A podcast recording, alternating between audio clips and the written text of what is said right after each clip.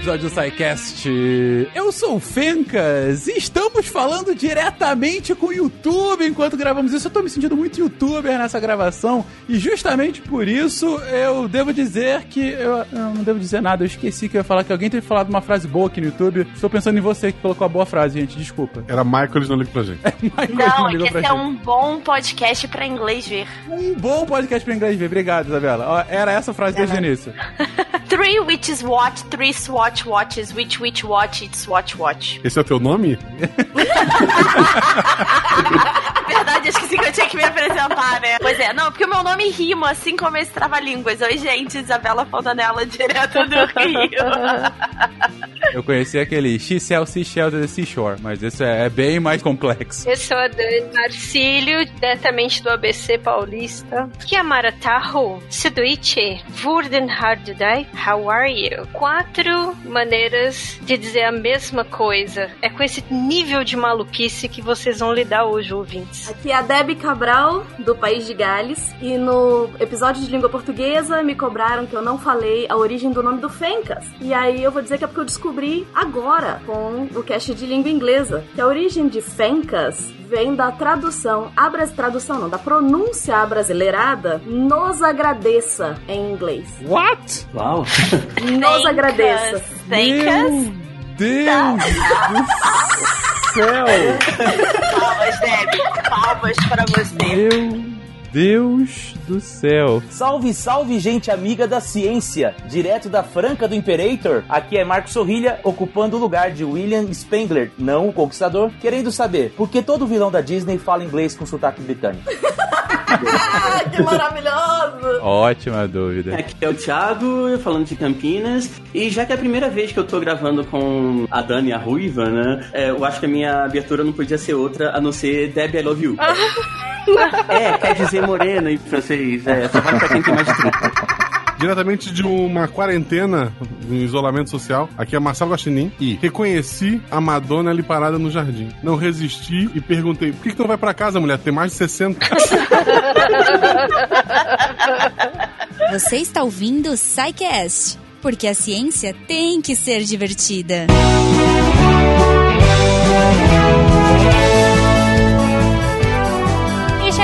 na sessão de recadinhos do SciCast. Eu sou a Jujuba e hi, hello, how are you? Olha só, estamos num episódio de língua inglesa. e que episódio, gente, pra ter o Cambly de parceiro, né? Olha aí. Cara, se você ainda não conhece, corre lá no site cambly.com, C-A-M-B-L-Y.com. Usa o código do SciCast para conhecer uma plataforma incrível que conecta alunos que querem aprender e que estão em vários níveis diferentes e professores que estão em vários fusos com várias é, sotaques e que são totalmente aptos para te ajudar a aprender inglês do que você precisa. Você quer começar a aprender? Você quer aprimorar o seu inglês? Você quer um inglês para business? Você quer tirar o seu IELTS, o seu TOEFL? Cara, tem de tudo, tem de tudo mesmo. Então fica aí a nossa sugestão. Conheçam o Cambly, eles são incríveis, eles são muito queridos, os professores são apaixonantes. Cada professor que eu testo, porque eu, eu sou dessas, eu gosto de cada vez que eu faço aula, eu testar um professor diferente. É, eu acho um mais legal que o outro e eu falo assim, não, vou fazer aula com esse daqui de novo. Ai, mas eu quero conhecer outro. Não, cara, é muito legal, sério. Então, assim, façam essa experiência, usem aí o nosso código do SciCast, façam uma aulinha teste que eu tenho certeza que vocês vão gostar. Depois vem contar pra mim, me conta o que, que vocês acharam. Como que você faz para contar pra mim? Muito fácil, gente. Você pode vir aqui no post, você pode conversar com a gente pelas nossas redes sociais, arroba no Twitter e no Instagram. Ou você pode mandar um e-mail pra gente se for uma coisa mais fala que eu discuto, que é no contato arroba certo? Lembrando, claro, que esse projeto e vários outros do Portal Deviante, além do Cambly, também tem o apoio de vocês nossos ouvintes que a partir de um real tornam a ciência mais divertida. Então, se você quiser apoiar, vai lá no PicPay, Padrim ou Patreon. E antes de ir pro episódio, eu vou lembrar vocês que nós temos a volta do Derivadas, que é a leitura de e-mails daqui do portal. E então, se você quiser ouvir a Deb, essa fofa, lendo seu e-mail daquele jeito fofinho e lindo da Deb, procura aí porque o Derivadas voltou! E claro, se você ficar até o final desse episódio, você vai ouvir de novo a Deb comentando quais foram os textos da semana. Então não perca, tá bom? Acho que é isso. Let's go! Vamos entender da onde surgiu essa língua que a gente tanto tenta aprender, ou gosta, ou não gosta, ou fala, ou não fala. Enfim, é isso, gente. Vamos pro episódio e tenha um ótimo final de semana.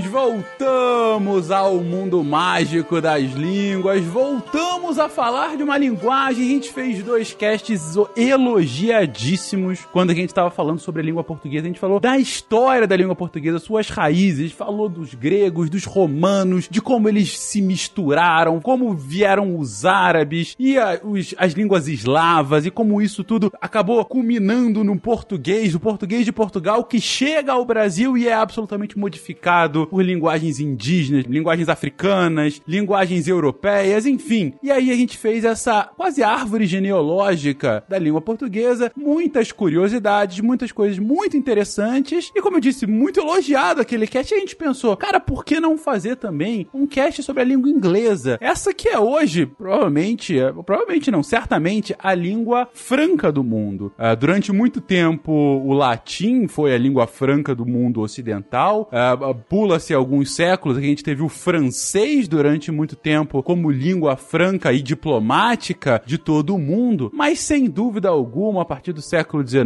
principalmente do século XX, hoje o inglês é a grande língua franca, uh, o que a gente tem mais próximo de língua universal que a gente tem no mundo, não necessariamente de mais falada, a gente, o mandarim também é muito falado, mas eu digo uma língua em que é utilizada como forma de comunicação entre povos, muitas das vezes, né? Aqui no Brasil nem tanto, porque a gente tem muito nosso portunhol, mas se for colocar o mundo como um todo, é essa língua franca. Mas de onde é que vem o inglês? Como é que ele é construído? Como que chegou de fato a ser a língua da Inglaterra e depois de todo o seu império? Como chega a ser a língua dos Estados Unidos, também da Índia e de outras partes do mundo? É isso que a gente vai ver hoje. Gente, para começar, a gente lá no cast, no primeiro cast de língua portuguesa, a gente tava falando justamente sobre essa árvore linguística e de como muitas das línguas que hoje os ocidentais falam têm origens comuns, iguais ou minimamente próximas. O inglês é mais ou menos isso também, não? É, a ideia da gente começar pela, por essa árvore de línguas, eu acho que ela é muito didática, né? É, o link, de novo, tá na, vai estar tá no post. E a gente tem lá a maioria das línguas faladas no mundo, né? E, to, e a maioria delas tem essa raiz indo-europeia. E aí, se você olhar o tronco, é, que ele começa é, uma divisão entre indo-iraniana, que depois vai ter algumas subdivisões de galhos, vai resultar no sânscrito, no hindi, mais um monte de outro que eu nunca ouvi falar, e a europeia. Os galhos que vão resultar desse último pedaço da europeia é que levam a língua celta, que vai ser importante no cast de hoje, mas que não se desenvolveu muito, ficou só um galinho ali com quatro línguas, é, e vai levar também as línguas romanas, que incluem espanhol, português, italiano, francês, e a germânica, que vai se subdividindo e distanciando uh, o sueco, do alemão, do inglês, etc. E aí a gente tem as línguas germânicas,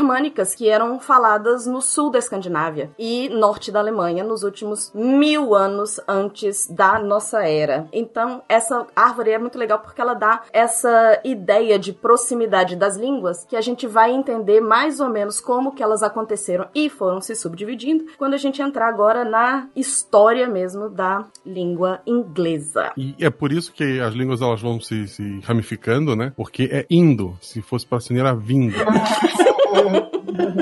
Beleza, então estamos aqui falando dessa árvore, estamos falando sobre essa origem próxima dos dois. A Débora, inclusive, citou a língua celtas, né? Que a gente é, comentou um pouquinho no cast português, que teve certo impacto também. Mas então vamos falar da história da língua inglesa, né? De onde é que vem então essas ramificações? Qual é o primeiro galho separado ou o galho comum dessa árvore que a gente começou a comentar aqui? Na Era de Ferro, que vai mais ou menos de 800 antes da nossa era até 43 da nossa era, é possível a gente ver artefatos de ferro que ajudaram a impulsionar a técnica de cultivo, tratamento de grão e tal. E isso tudo levou os povos nativos das Ilhas Britânicas a se organizarem em tribos e reinos. Uh, Danbury é um exemplo de um assentamento com espaços de armazenamento de comida, processamento de grão, casa, construção religiosa, uh, em 450 antes da nossa era. Estima-se que o crescimento populacional nessa época, que alcançou mais de um milhão de pessoas, se deu exatamente pela inserção dessas essas novas variedades de grãos e leguminosas que vieram com o ferro. E aí os grupos, o grupo que a gente chama de, de celta é uma mistura de vários, vários grupos de etnias diferentes da Europa. As pessoas acham que os celtas, eles, é, quando a gente se refere a celtas, a gente está relacionado só aqui Irlanda,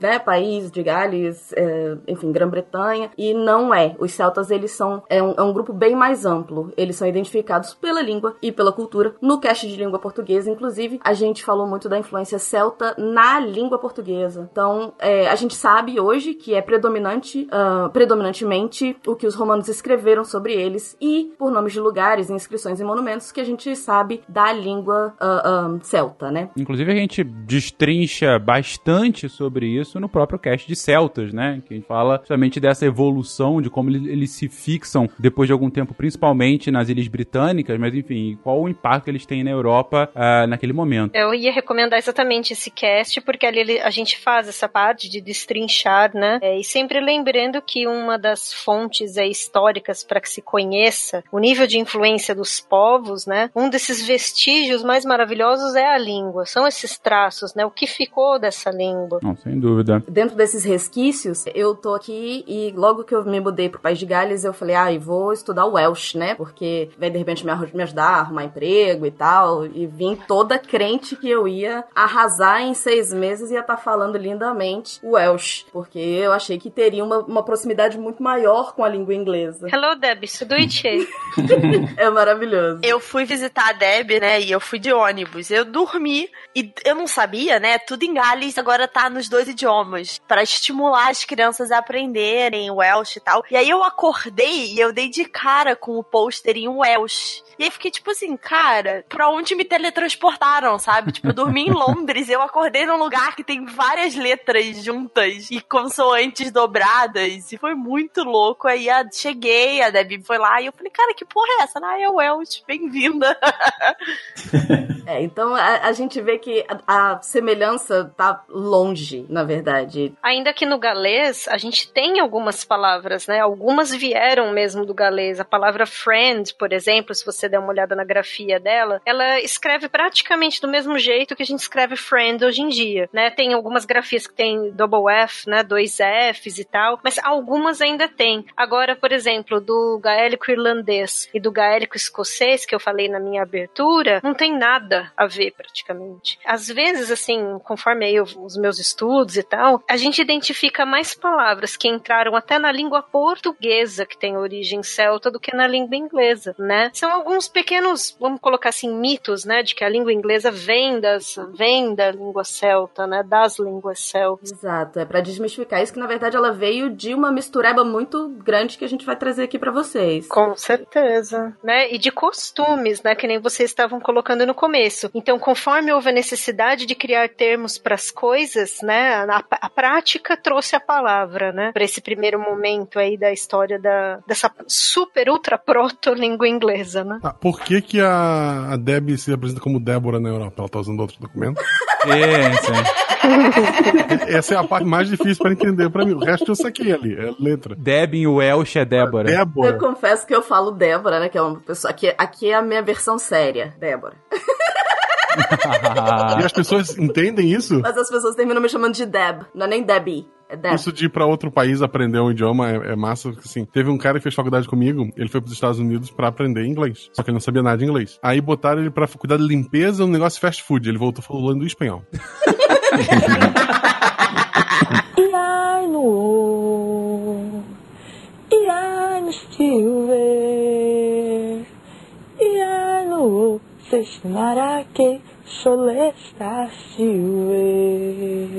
Ok, então temos aí uma base que não é bem uma base, mas enfim, é a base histórica, mas não necessariamente a base linguística do inglês, que é o celta. Que, como vocês disseram, entrou num furacão e foi absolutamente modificada por muitos encontros que esses povos celtas tiveram, principalmente nas ilhas britânicas, como, por exemplo, e principalmente no início com os romanos, né? Isso. O primeiro contato com os romanos não foi violento, né? Lembrando que os celtas também, eles não invadiram a ilha, né? Foi mais uma questão de ondas de imigração, e aí eles foram ficando por ali e tal. Com relação aos romanos, eram feitas trocas primeiro ali no, pelo sudoeste, depois com a conquista da França. É, as trocas se concentraram no, no sudeste, né, como eu falei. E aí a invasão das ilhas britânicas é vista como uma é, guerra de prestígio. Porque, assim, Cláudio, que assumiu depois da morte de Calígula, precisava de uma vitória para garantir o trono. E aí a gente começa a ter guerras e lutas e uma resistência de mais de 40 anos até que os romanos conseguem conquistar. Então foi muito mais por orgulho, ó, a gente vai conseguir fazer mais isso do que uma necessidade mesmo de ou querer, né, ocupar aquele espaço, já que eles já tinham o comércio que acontecia. E sem passar pano pros romanos, né? Porque assim, quando dessas invasões e conquistas, o negócio é nível Game of Thrones para baixo. Porque se vocês tiverem curiosidade, procurem a história da rainha Budica, né? Uma das rainhas celtas aí, da, é da, da parte dos Icênios, né? É horrível a história da coitada, que os romanos fizeram ali, porque o Nero entrou numa pira naquela época, para variar, né? Ele entrou em várias, né? Mas ali dessa coisa da conquista, de não deixar ninguém ter, ah, aquele ali, aquela mulher vai ficar, vai herdar terras do marido dela, ah, não vou deixar isso passar, não, ela não é romana, e anexavam mesmo, sem dó, clássicos. É, e, e eles terminaram que não ficaram assim, não sei se eu posso falar que não foi muito tempo, mas é, eles só ficaram na ilha mesmo do ano de 43 até 410. 300 anos é um ano, é, 300 não, 400 anos praticamente é realmente um tempo considerável, né? É razoável, é. Até porque depois eles caíram, né? É verdade. Deixaram de existir. De novo, por, através desse tipo de povo, né? Inclusive é muito legal, né?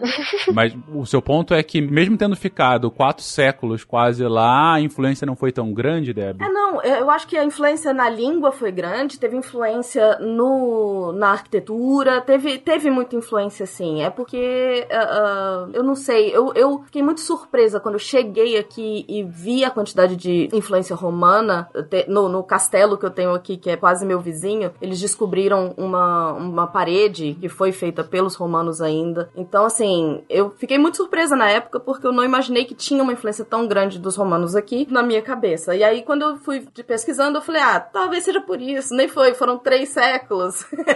três séculos, a coisa pra cacete. Não pegou tanto na língua dessa região, mas pegou muito na língua da região de hoje Londres, por exemplo, né?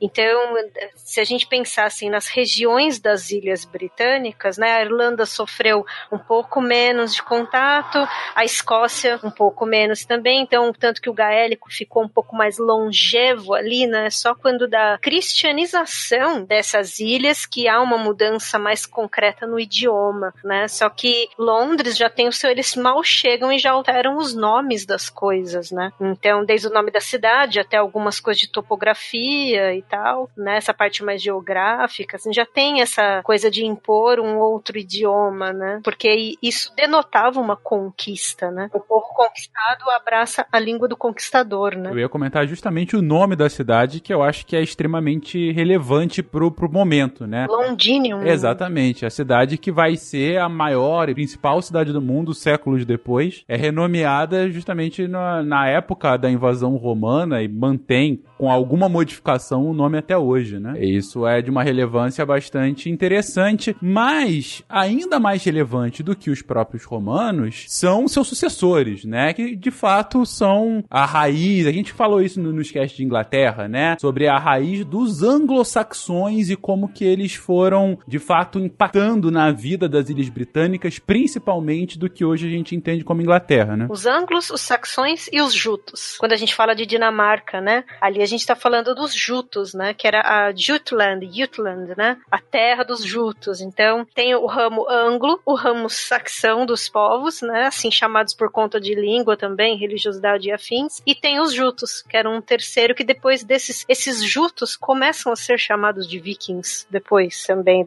Entra de novo igual aconteceu com os celtas, né? Vem essa super umbrella, né? Esse guarda-chuvão que se chama os vikings, né? E embaixo, na verdade, tem muitos povos, né? Assim como eram os bárbaros, né? Que era uma penca de povos. Esses povos, eles vieram por conta do vácuo de poder, né? Que foi deixado com a queda do, dos romanos. Eles simplesmente saíram e aí essas pessoas foram vendo oportunidades e foram se chegando, né? E aí você tem a, a absorção da cultura, hábito, língua e tudo isso. O período do anglo-saxão vai durar 600 anos, talvez seja isso também, né? Que eu tava falando 300 anos não é, não é que é pouco tempo, mas comparativamente você tem uma influência dos anglo-saxões que é o dobro de tempo. E é isso, é a partir dessa língua anglo-saxã que vai trazer o, o inglês, vai derivar o inglês que a gente tem efetivamente hoje. Vai derivar o inglês ainda com uma pitadinha daqueles que sucedem também os anglo-saxões. Eles ficam 600 anos, mas caem no século XI justamente pelos vikings, né? E depois os normandos. Isso. Tem um- uma série, eu acho que, eu tenho quase certeza que chama Last Kingdom, que mostra essa mudança na grafia, na palavra. Vocês lembram disso? Ela ia mostrando uma, uma das cidades. Dos livros do É, Cornwell. do li- dos livros do Cornwell faz isso? Que aí É, do Bernard Cornwell. Essa série, ela é baseada nos livros dele, nas- acho que nas crônicas saxônicas mesmo. E, o, e a série Vikings também, até, pelo menos até a parte que eu assisti,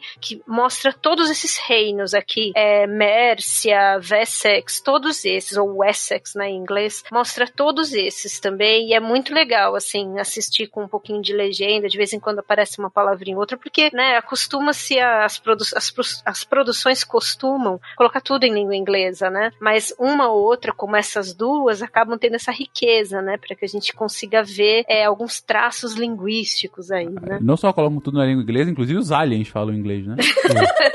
Mas aí a culpa é do peixe do peixe, né? ah, é verdade. Peixe Babel, né? Mas esses povos que chegam pra trazer o idioma, eles chegam com livros? Como é que eles fazem? Eles batem na porta, assim, ou de casa? É uma catequização linguística, exatamente, é dessa forma. E ai no E ai no Silver E ai no Seshinarake Solesta Silver Bom, a gente tá aqui preparando esse caldeirão. A gente falou de toda essa história com bastante mais profundidade nos casts de história da Inglaterra, né? Dos, dos anglo-saxões, depois da história inglesa, efetivamente. Mas aqui o foco hoje é da língua inglesa, né? E começando justamente de língua inglesa, falar de língua inglesa hoje é isso que a gente conhece, que tá, que foi, é, é, que se espalhou pelo mundo com suas derivações, claro, com seus sotaques, o inglês britânico, o inglês americano, o inglês indiano, mas aqui a gente tá falando de um inglês bem mais raiz, né? O Old English. E o, o Old English, é, ele vem é, com o anglo-saxão, mas depois, quando os normandos invadem, né, que vai vir depois dessa, dessa queda do anglo-saxão, os normandos, quem falava a língua anglo-normana, normanda, desculpa, eram essas classes mais altas. E aí você começa a ter, que aí já, a gente já tá falando de um Middle English, enquanto que o anglo-saxão seria um Old English. Até porque tem a marcação ali do Beowulf, né? Então, quando da, da compilação naquele manuscrito, né, da- das histórias orais e tal, então é datado o início, se a gente for falar, olha, quando é o início da língua inglesa? É, é com o Old English, como a Deb estava colocando, né? Que a gente poderia até pensar que ele é um dialeto, né? É, saxão, desse saxão ocidental, né? E mais ou menos ali entre 700 e, e o ano 1000 da era, da era comum, né? Ah, eu posso voltar um pouquinho pro francês e tirar um pouquinho do foco? é só porque tem uma história bem interessante aqui. Ah, que, enfim, a gente tava falando do caldeirão ali nas Ilhas Britânicas e, bom, não era um caldeirão tão forte, tão grande assim, mas tinha também uma ah, grande variedade linguística ali na região da França, né? E, inclusive, tinha os normandos, né? Que a Debbie acabou de comentar, que eles eram os Northmen, né? Os, os homens do, do norte.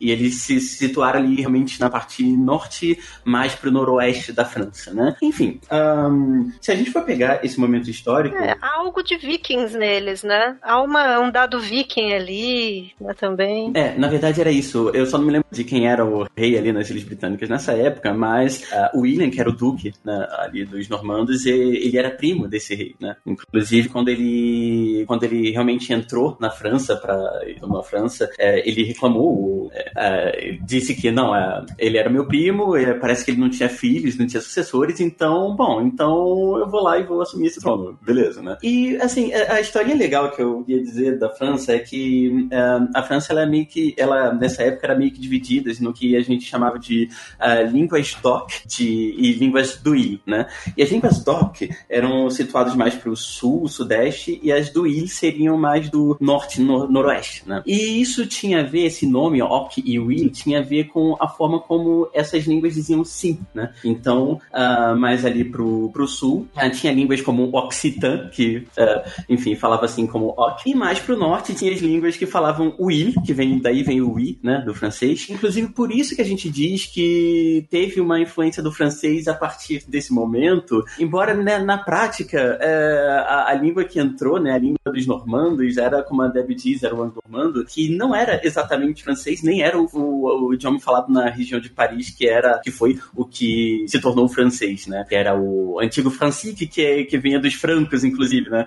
Mas foi muito legal isso que você colocou, viu? Muito legal, porque aqui tem um negócio na pauta que me chamou atenção, falando dos nobres, né, que fogem para Irlanda, para Escócia e para Escandinávia e por conta dessa conquista. E quando eu comecei a estudar sueco, uma coisa que me chamava muita atenção também foi que na língua sueca tem muitas coisas que vêm do que seria hoje o francês, né, desse proto-francês dessa época, né? Por exemplo, tinha uma que era o, uma das maneiras de falar adeus é adieu, né? A grafia é totalmente diferente do francês, é a, deixa eu ver, A, D, J, O com o trema. Isso. E aí você pronuncia Arie mesmo.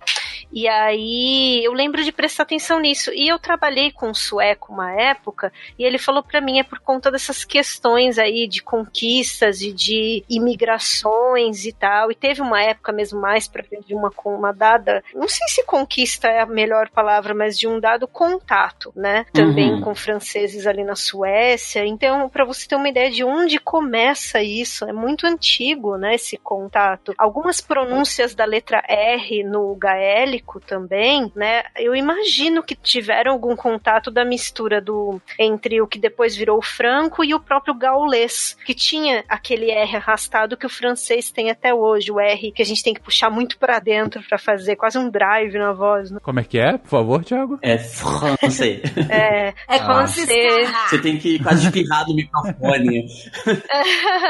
é escarrar, eu não nem dou conta. Enfim, a região da Normandia era ali muito próxima, de fato, é, da região de, é, de Paris, né? E, e, eles eram uma região importante da, da administração local. Então, é, com isso, acaba que a língua que o anglo-normando, ele realmente não era muito diferente do que se falava em, France, em, em Paris, que era o français, né? Então, uh, acaba que, de fato, acho que, embora tecnicamente, uh, acho, eu imagino que historiadores não gostem muito de dizer, pelo menos linguistas históricos não gostem muito de dizer que uh, o francês que, que chegou nas Ilhas Britânicas nesse momento, até porque o francês não existia, como o inglês também não existia, né?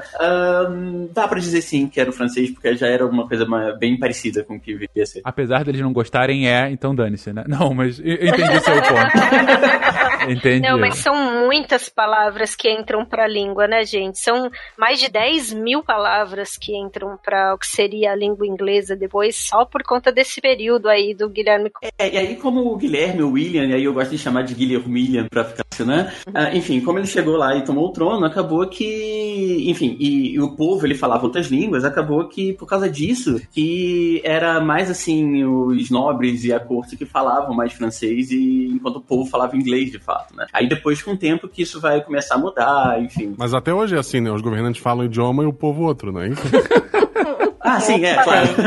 É, exatamente. Mas eu acho que isso é uma, é uma questão também relacionada à língua formal, né? E com a língua, a língua popular. E, e no caso do William Conquistador, não é só uma transformação linguística, mas é toda a burocracia que ele vai alterar, né? Por exemplo, o sistema do direito, o surgimento do common law, do, do uh, julgamento de equidade, né? Que é de o poder emana do rei. Até porque ele nem morava na Inglaterra, que não era Inglaterra, né? Ele, ele morava na Normandia. Então, ele tinha que ele teve que criar todo um, um arcabouço que fazia com que essa nova língua era a língua, digamos assim, oficial do reino, mas as pessoas mesmo falavam, falavam outras coisas. E, isso ia sendo apropriado, ia sendo incorporado à medida em que é, isso foi passando, passando o tempo. Mas eu acho que é importante a gente falar isso, sim, também porque é, a gente dá a noção de como tem a ver com essa questão formal, porque também tem a questão da escrita dessa língua, que nem todos, a grande maioria, não era alfabetizado na época, né? Então, é, isso, é uma, isso é algo que vai perpetuar, principalmente na língua formal. Tem um outro comentário, né, da ideia de que você tem a linguagem do dia a dia e a linguagem dos nobres. A gente vê que várias palavras de origem latina, como já foi falado, ainda não existiu francês, mas de origem latina são uma forma mais rebuscada de se falar inglês, né? Então tem a ver com isso. Não era uma linguagem acessível, por mais que ela tenha sido incorporada. As primeiras, por que que o, o primeiro a gente vai falar de aprender inglês, mas por que que o primeiro contato é muito difícil? Porque é muito distante da língua latina que a gente tem. E você vai chegando em níveis mais avançados, você começa a ver palavras com radicais muito próximos. Vem ainda dessa ideia de que o, a forma mais rebuscada, ou mais formal, ou mais educada de se falar, ainda é a forma que vinha dos nobres dessa época de origem latina. Eu ia falar do Asian, né? Que vira são, a nossa terminação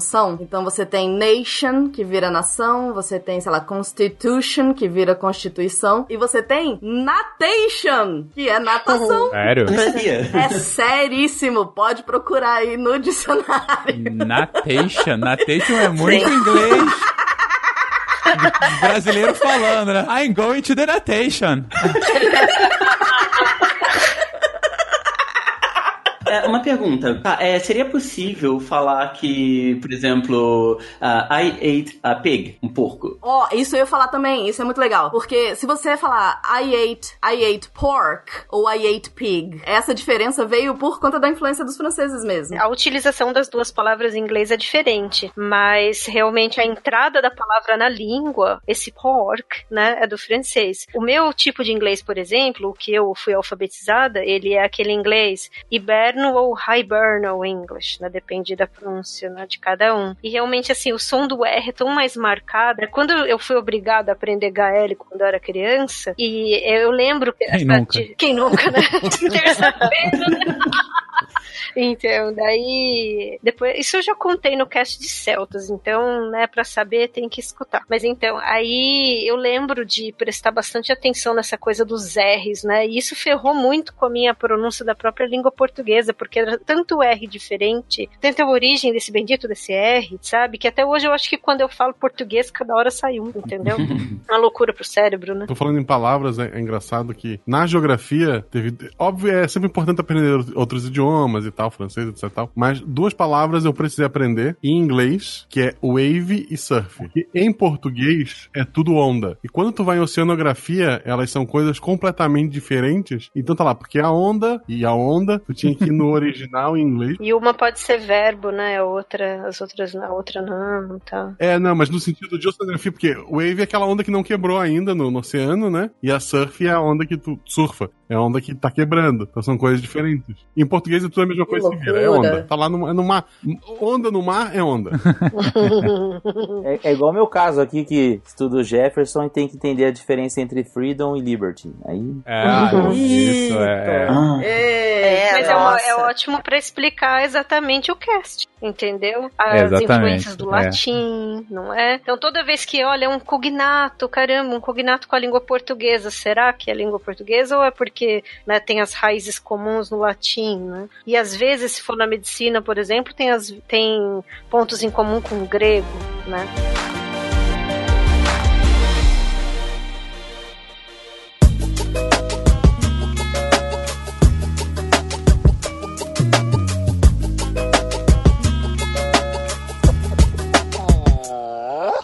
Pra fazer um gancho com essa questão até da tradução, né, que o Guaxa tava falando, a gente também vê uma evolução nesse sentido, de que antigamente a gente não tinha a mesma quantidade de recursos que a gente tem hoje, então muita coisa era traduzida ao pé da letra, ou muita coisa a gente não tinha noção de que não tem um equivalente, né? É. Eu tava lendo, só pra vocês terem noção, acabei de terminar um Agatha Christie que foi traduzido nos anos 60 e eu fiquei horrorizada, porque É muito é, engraçado. é muito louco, tipo assim, saiu pra fora, desceu pra baixo, que são expressões que a gente vê em inglês, porque você tem uma certa redundância em algumas expressões que a gente não faria em português, mas a tradução fica muito presa e a noção de como fazer essa transposição até cultural é muito diferente. É, até hoje. É, melhorou muito, foi muito profissionalizado, melhorou muito. Aquela primeira tradução do Hamlet, que acho que foi feita até pelo Mário de Andrade, ele coloca Hamleto, por exemplo, Sim. ao invés de Hamlet, né? Por uma questão ali da própria escola ideológica cultural que ele, a qual ele pertencia. Então ele coloca Hamleto, por exemplo. Agora, uma coisa que eu não esqueço, até porque o, o nome do meu marido é João, né? E eu lembrava muito dele quando eu assistia o Game of Thrones, né? Com o Jon Snow. Porque eles se parecem um pouco. E aí, quando eu vi a tradução, até hoje eu chamo ele de João das Neves, né? Só que é João das Neves, né? Gente, é demais, né? Não é tudo de bom isso? Ai, deixa eu fazer uma observação da tradução, então, do livro. Eu tava lendo o Game of Thrones em inglês, né? Aí eu peguei um dos livros, porque eu li todos as porcarias dos livros sem É, final. tamo junto. E aí, Todos nós. um deles eu peguei em português. Eu queria mostrar pra vocês como que era, que eu, né, dentro da minha leitura, eu tô lendo em português, e aí tá escrito, era Little Paul, né? O nome do, do personagem no original. E aí, ele vem escrito Paul Pequeno. Cara. Só que você não tá lendo em inglês, né? Você tá lendo em português. então você lê Paul Pequeno. Eu falei, gente, não, depois dessa, eu, eu não dei mais conta, parei ali. Não, caramba, né? Isso daí é toda uma influência. Olha que nada a ver falar, mas é toda uma influência. Acho que é do Cidade de Deus, não é? Que tem o Zé Pequeno. Pô, tá podia, vendo? podia traduzido É um como. Paulinho, né? Não precisava nem do duinho no final. Paulinho, né? Paulinho. P-A-U-L-I-N. Paulinho, sabe? Aquela coisa assim, bem mais informal. cacete! Em Minas Gerais, né? É, aqui em Franca é Paulinho. Fofo. Paul Pequeno não dá. Então, Paulinho, cara. Tá? Paulinho. Só Paulinho. Paulinho, que eu ler Paulinho. Ah, e aí veio o Paulinho e fez isso, enfim. Mas, gente, a gente foi e voltou aqui, mas fazendo, fazendo um resumão aqui, desde a intervenção inicial lá do Thiago, o ponto que, que ele quis colocar É que a ilha tinha que falar francês hoje. É, exato. Tinha, tinha que fazer o R famoso, a Dani tinha que falar dos R's esquisitos a gente tinha, que falar do pau pequeno. É, o que a gente estava querendo colocar aqui é, é, ainda que haja toda essa base anglo-saxã, romana, um pouco celta e tudo mais, as muitas interações que as ilhas britânicas vão ter ao longo da história, principalmente com os reinos francos e depois franceses, mas também com outros reinos próximos, como depois os vikings, por exemplo, né, e os reinos escandinavos e tal, eles vão ter um impacto significativo de mudança da língua, Com né? certeza. Até hoje, tá tudo lá. Exatamente. Seja com palavras novas que ao longo do tempo vão sendo incorporadas no vocabulário, inclusive num vocabulário não formal, um vocabulário mais popular, né? É, que inclusive é, muda essa lógica de o latim, como disse o, o, o Sorrilha agora há pouco, o latim como algo um pouco mais elitizado e o popular, o popularesco como essas outras derivações que vem depois. A gente deu aqui alguns do- desses exemplos. Um que me lembrou aqui que não é exatamente a mesma coisa, mas é speed e velocity, né? Ah, na física eles fazem a distinção, mas no limite você pode fazer isso como algo é, é interconectado, pode ser é quase que uma que, que um sinônimo. Mas né? esse inglês aí é- já é lá na frente, na época de Isaac Newton. Sim, né? sim, que aí sim. realmente essas palavras começam a ter. a- elas passam a pertencer concretamente à língua inglesa, quando a ciência também é feita e falada em língua inglesa. Aí é bem nessa época, marcadamente do Newton. Vamos chegar lá então um pouquinho, porque ainda estamos aqui do Old English. É, tem outro ponto também, é que ah, tem essa influência aqui a mais latina, né, dos, ah, do anglo-normando que entrou na ilha nesse momento, mas depois tem outras influências do francês por causa do prestígio e tal, né, é, no mundo. É, como você mesmo falou no início, que era uma das línguas francas há algum tempo atrás, né. Então, assim, tem algumas ah, palavras que entraram aí por causa do, de uma língua que nem era o francês ainda, e depois tiveram outras que foram emprestadas de fato do francês. Então, é, tem um bom caminho aí. Recentemente teve uma polêmica do passaporte inglês, não teve? Qual? Que eles não queriam usar nenhuma palavra que não fosse de origem inglesa. E aí tinha umas quatro, cinco palavras francesas. Sério? No comunicado das pessoas que diziam que não era pra usar palavras é, não vi de isso, não. fora. Eu vi isso, mas eu vi como meme, então eu não conferi pra ver se era verdade. Não, não, parece que rolou sim. Deixa eu entender, os ingleses queriam tirar qualquer palavra que não tivesse uma raiz, entre aspas, inglesa. Existiu uma galera pedindo que o novo passaporte não tivesse nenhuma palavra que não fosse de fato inglesa. E nessa solicitação lá o que que isso quer dizer, tinha né? palavras em francês, de origem francesas, e que eles achavam que era inglês. Entendi. Bom, beleza. É nada como um bom nacionalismo. Mas aí a gente chega, então, com essa mistureba toda que a gente tá é, contextualizando, no que entendemos hoje como esse Old English, né? Ou depois esse Middle English, mas esse inglês do início do milênio passado, do século XI, século XII, né? Que é esse essa mistureba tão grande ainda um pouco esse caldeirão ainda n- não tão claro que é do, do nosso inglês hoje de, de tempos contemporâneos. Mas sem dúvida alguma, e aqui eu acho que a gente vai ter que se debruçar um pouquinho, sem dúvida alguma, o inglês ele toma esse primeiro esse ar mais popularesco e ele é mais estudado hoje em dia com o famoso inglês shakespeariano, né? Esse inglês de meados do, do milênio passado, do século XVI, do século XV, XVI, XVII. Quais as diferenças, gente? Qual foi a grande mudança? Por que essa distinção entre esse inglês antigo e esse inglês do início da modernidade? O Shakespeare é responsável por várias das expressões que a gente tem no inglês hoje. Tipo, quebrar o gelo, que a gente já levou pro português também. O Shakespeare que, vou colocar aspas, inventou, né? Porque ele pode ter ouvido de outros lugares,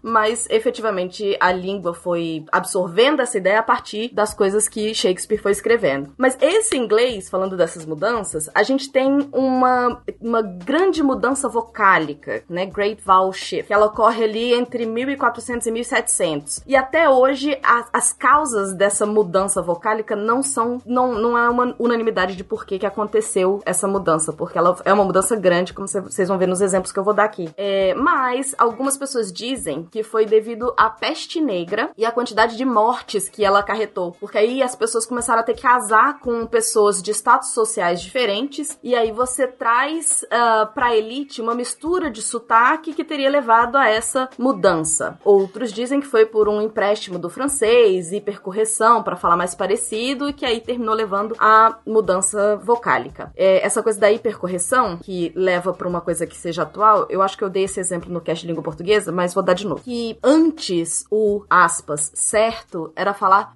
fruita, com um ditongo aí, o i, né? Mas deu certo.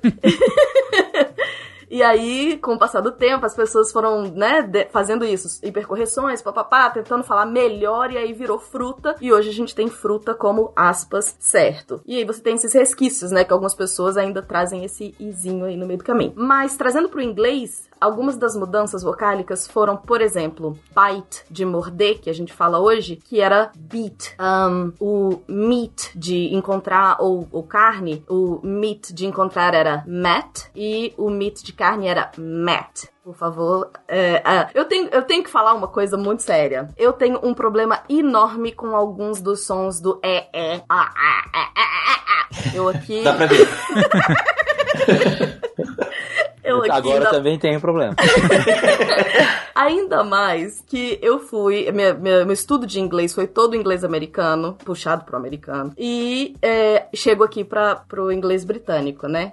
Então, diversas vezes eu falo as coisas e as pessoas me corrigem exatamente essa pronúncia, que algumas são mais suaves e outras menos. Mas, por exemplo, Fencas, que tem um ótimo inglês, fala pra mim mão, pronuncia mão pra mim em inglês. Hand. Isso, pronuncia gato. Cat. Pois é, cê- eu, eu faço a mesma coisa. Hand, cat. Como se fossem dois sons diferentes, né? Uhum. Só que, na verdade, no, na, na grafia de fonética, os dois têm o mesmo som. Era pra ser cat, hand, Hand. Ah, entendi. hand. Eu conheci essa com duas palavras diferentes. Não, não. Gato mantém. Gato e mão não são mesmo. Ô, cara, ok. Eu continuo. Eu não peguei. Deixa Ok. pra lá, Não, não, né? não, não Deixa precisa pra lá. não, gente. É desnecessário. Essas são puras. Vai lá. Então deixa eu com a minha pureza. Enfim, então tem algumas coisas que pra mim. a, Dani, a Dani descobriu agora Dani isso? depois. Eu com a minha pureza, foi ótimo.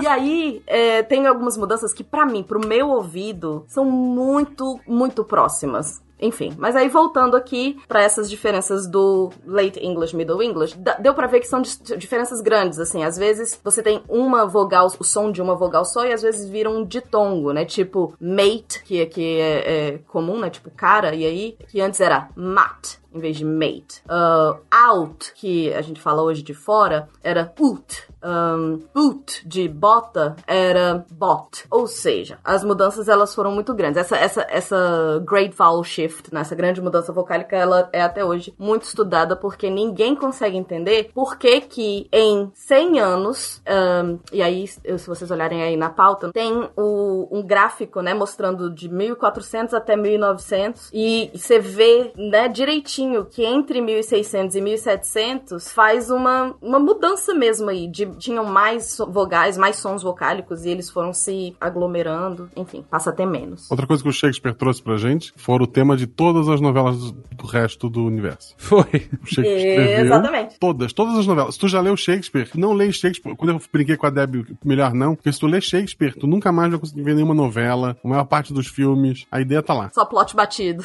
Exatamente. É tipo, você vê Rei Leão, cara, que coisa original. Só que não.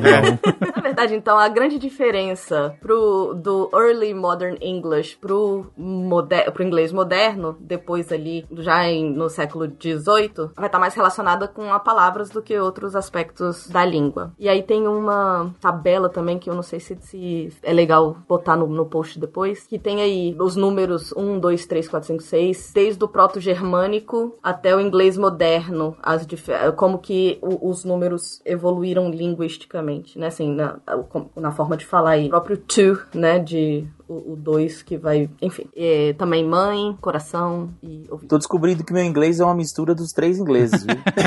Depois que eu falo que tá certo em algum lugar.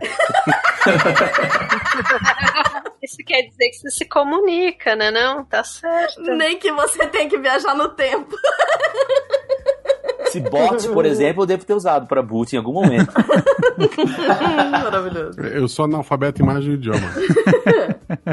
Ia ser legal pra falar inglês na Suécia, na Noruega, que tem muito isso ainda no idioma, sabe? A palavra sangue, por exemplo, que no inglês a pronúncia é blood, só que você ainda tem a grafia com dois Os. No sueco, no norueguês, escreve-se só com um O, entendeu? E se pronuncia muito mais próximo do O do que qualquer, sei lá, possibilidade de um U por conta da junção dos dois Os, né, no inglês. É, é, pra que que tem dois Os, né? Eles não vão usar. É, não, ainda mais se tu estiver sangrando, né? Quanto menos, menos Não letra, é? melhor pra avisar as pessoas. Porque aí vai que é o positivo ou negativo, né? Fica aí a dica e o questionamento. Isso deve ser herança do francês também, porque o francês adora comer letra. Aqui na região mineira de São Paulo também. É verdade. Mas tem muita letra em croissant. Muita letra. Pra quê? É verdade, tu tá com fome, né? My equipe play very nice. The first time uh, Iraq and the, and the Saudi Africa play same, but the second time I have control the match. Mas, Deb, você tinha comentado ah, justamente desse Great Vowel Shift, né? Que é o, esse inglês do início da Idade Moderna na Inglaterra. E assim, a gente acaba colocando Shakespeare como o cara que tá.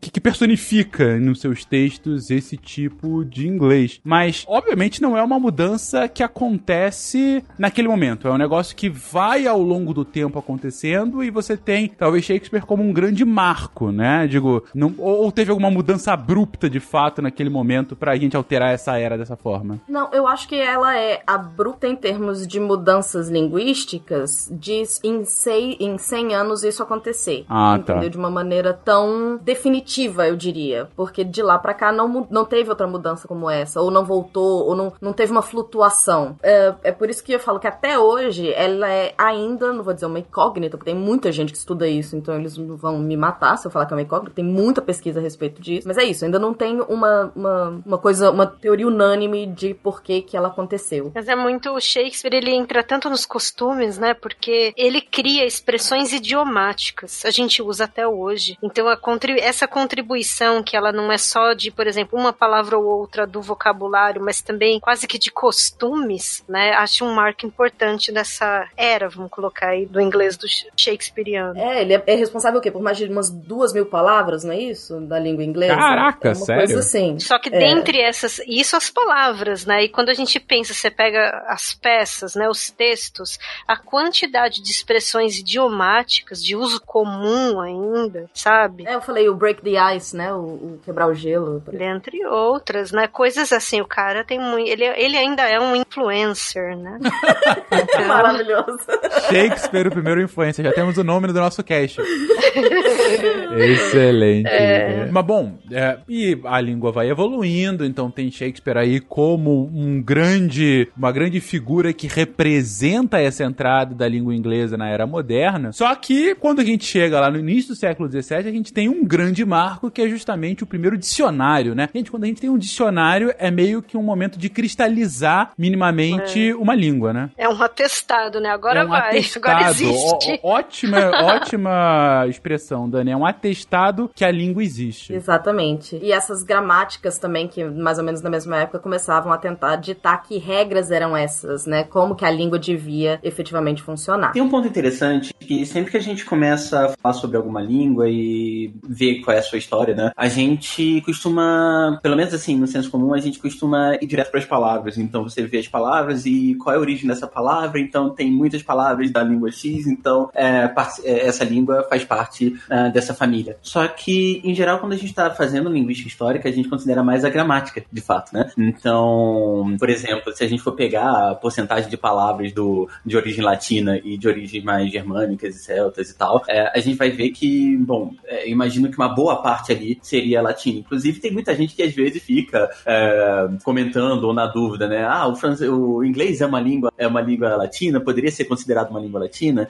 Então, a gente diz que não, exatamente porque é, pela linguística histórica a gente segue mais o lado da gramática. Mas se a gente for pegar a parte do é, da considerar a parte é, de vocábulos, de palavras, é, provavelmente daria para dizer que seria uma língua híbrida. Você vê que a gramática ela realmente teve todo esse histórico mais ah, germânico, celta e tal, e nas palavras você vai ver que tem uma boa influência de origem latina. Realmente, é, a lógica é que por mais que um dicionário seja é, algo, seja o atestado, como diz a Dani, de um ponto de vista de linguística histórica, ah, as palavras em si são importantes, mas mais importante ainda é a gramática. É isso que a gente está querendo de fato ver isso evoluindo, porque a, a palavra é aquilo só solidificado, a, a, a gramática é o negócio vivo, de fato, é o que faz com que a linguagem consiga ter toda a sua raiz histórica e, inclusive, no- como você comentou, o francês ah, pode ser, inclusive, colocado não como uma língua latina, mas sim uma língua híbrida ante essa gramática tão misturada. Essa data aqui do 1604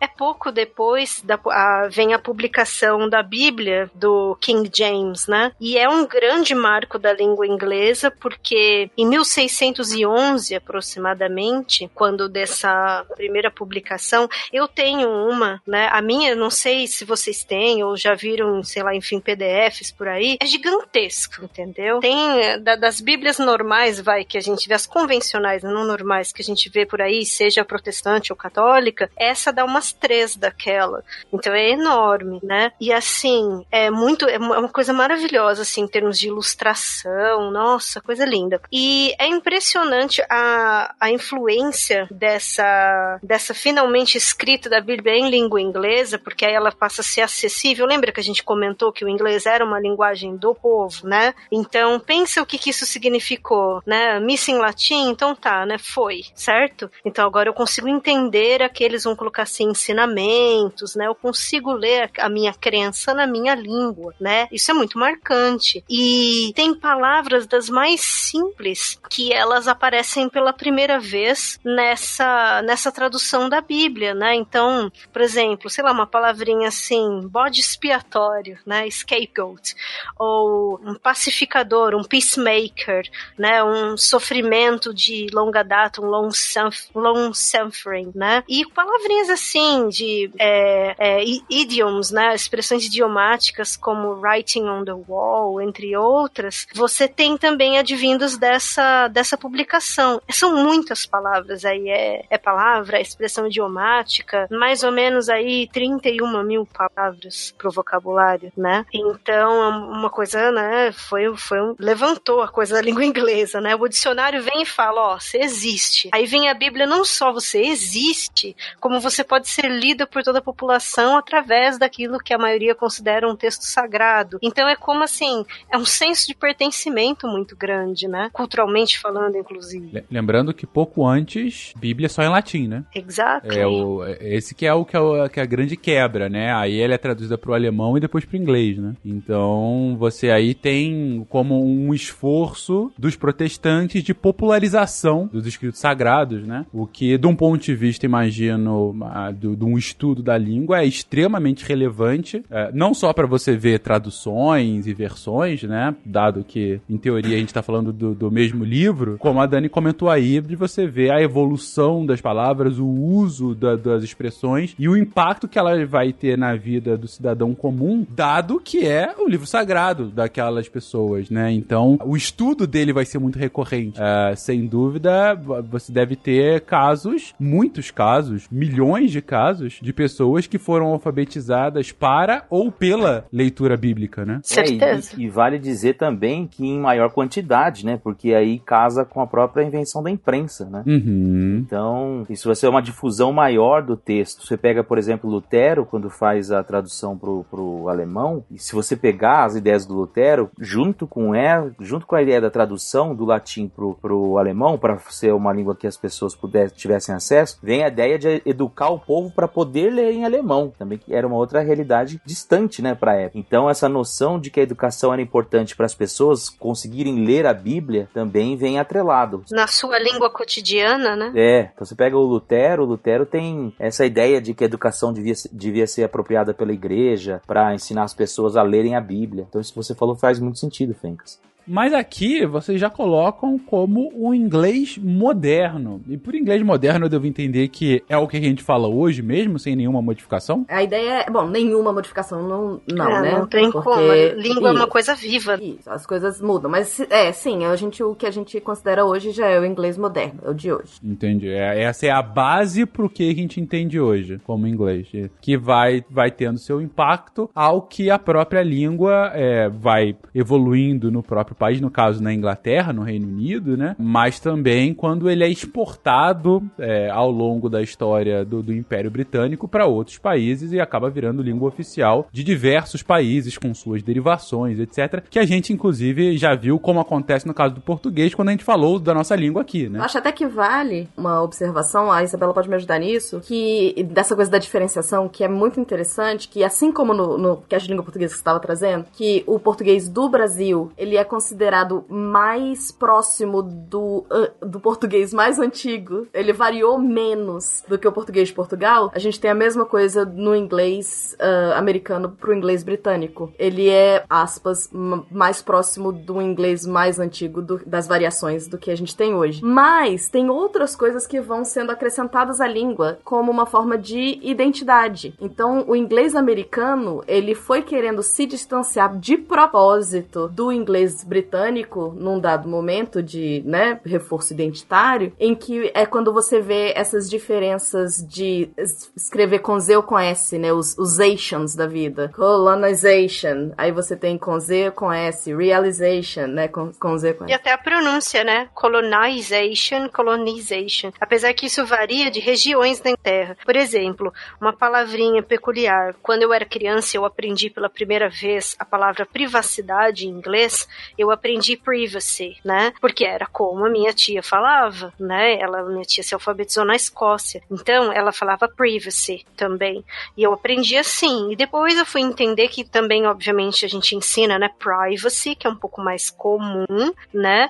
Mas que isso varia muito do- das regiões. E tem essas distâncias, às vezes, que nem você colocou, né? Não só da grafia, mas também de algumas marcações de pronúncia, né? Globalization, globalization, por exemplo. Eu vejo né? muito isso no, no, no jogo Civilization, Civilization, né? É. A primeira vez que eu vi civil, Civilization, eu falei, ué, eu falei errado esse tempo todo? É isso mesmo? Não, na verdade não. E aí segue a grafia. Então, eu, por exemplo, eu falo civilization. Só que aí a minha grafia é com S, não com Z. Aham. Falo Civi, Então- aí não é.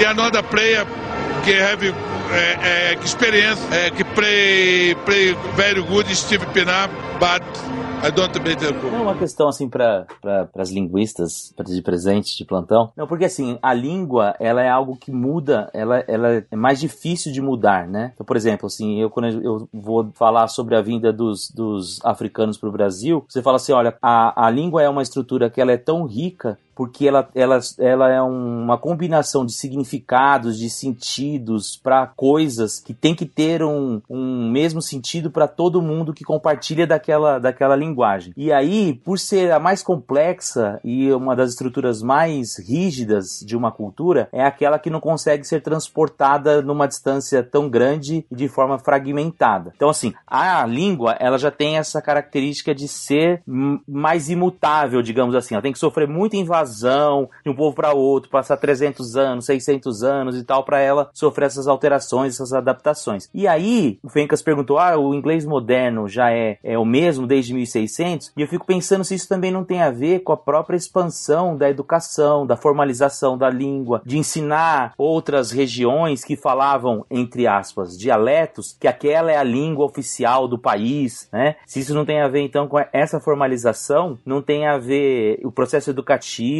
a própria ideia de ter uma língua nacional, não contribui também, a próprio dicionário, né, não contribui para que essa língua fique ainda mais estanque. Vou, vou só reforçar aqui, porque eu acho que tem um caso muito emblemático disso, justamente com a língua inglesa, que é a colonização eh, britânica na Austrália, né? Que é uma colonização extremamente recente e uma colonização que levou a uma adoção quase que absoluta do inglês em detrimento das línguas aborígenas anteriores. Então, assim, estaria isso indo nesse sentido mesmo, é, não só ah, de uma questão da, da educação, e eu até complemento o que o Marcos está comentando, mas também com uma educação para o nacionalismo e para uma colonização e, e ma- maior absorção desses valores nacionais? Uma questão que talvez deva ficar um pouco mais clara é só a entre língua e gramática. Porque eu acho que o que segura a língua, o que traz essa raiz que não deixa virar outra língua é a gramática, entende? Porque a língua tá viva e ela muda o tempo inteiro. Eu tô aqui, eu tô blá blá blá,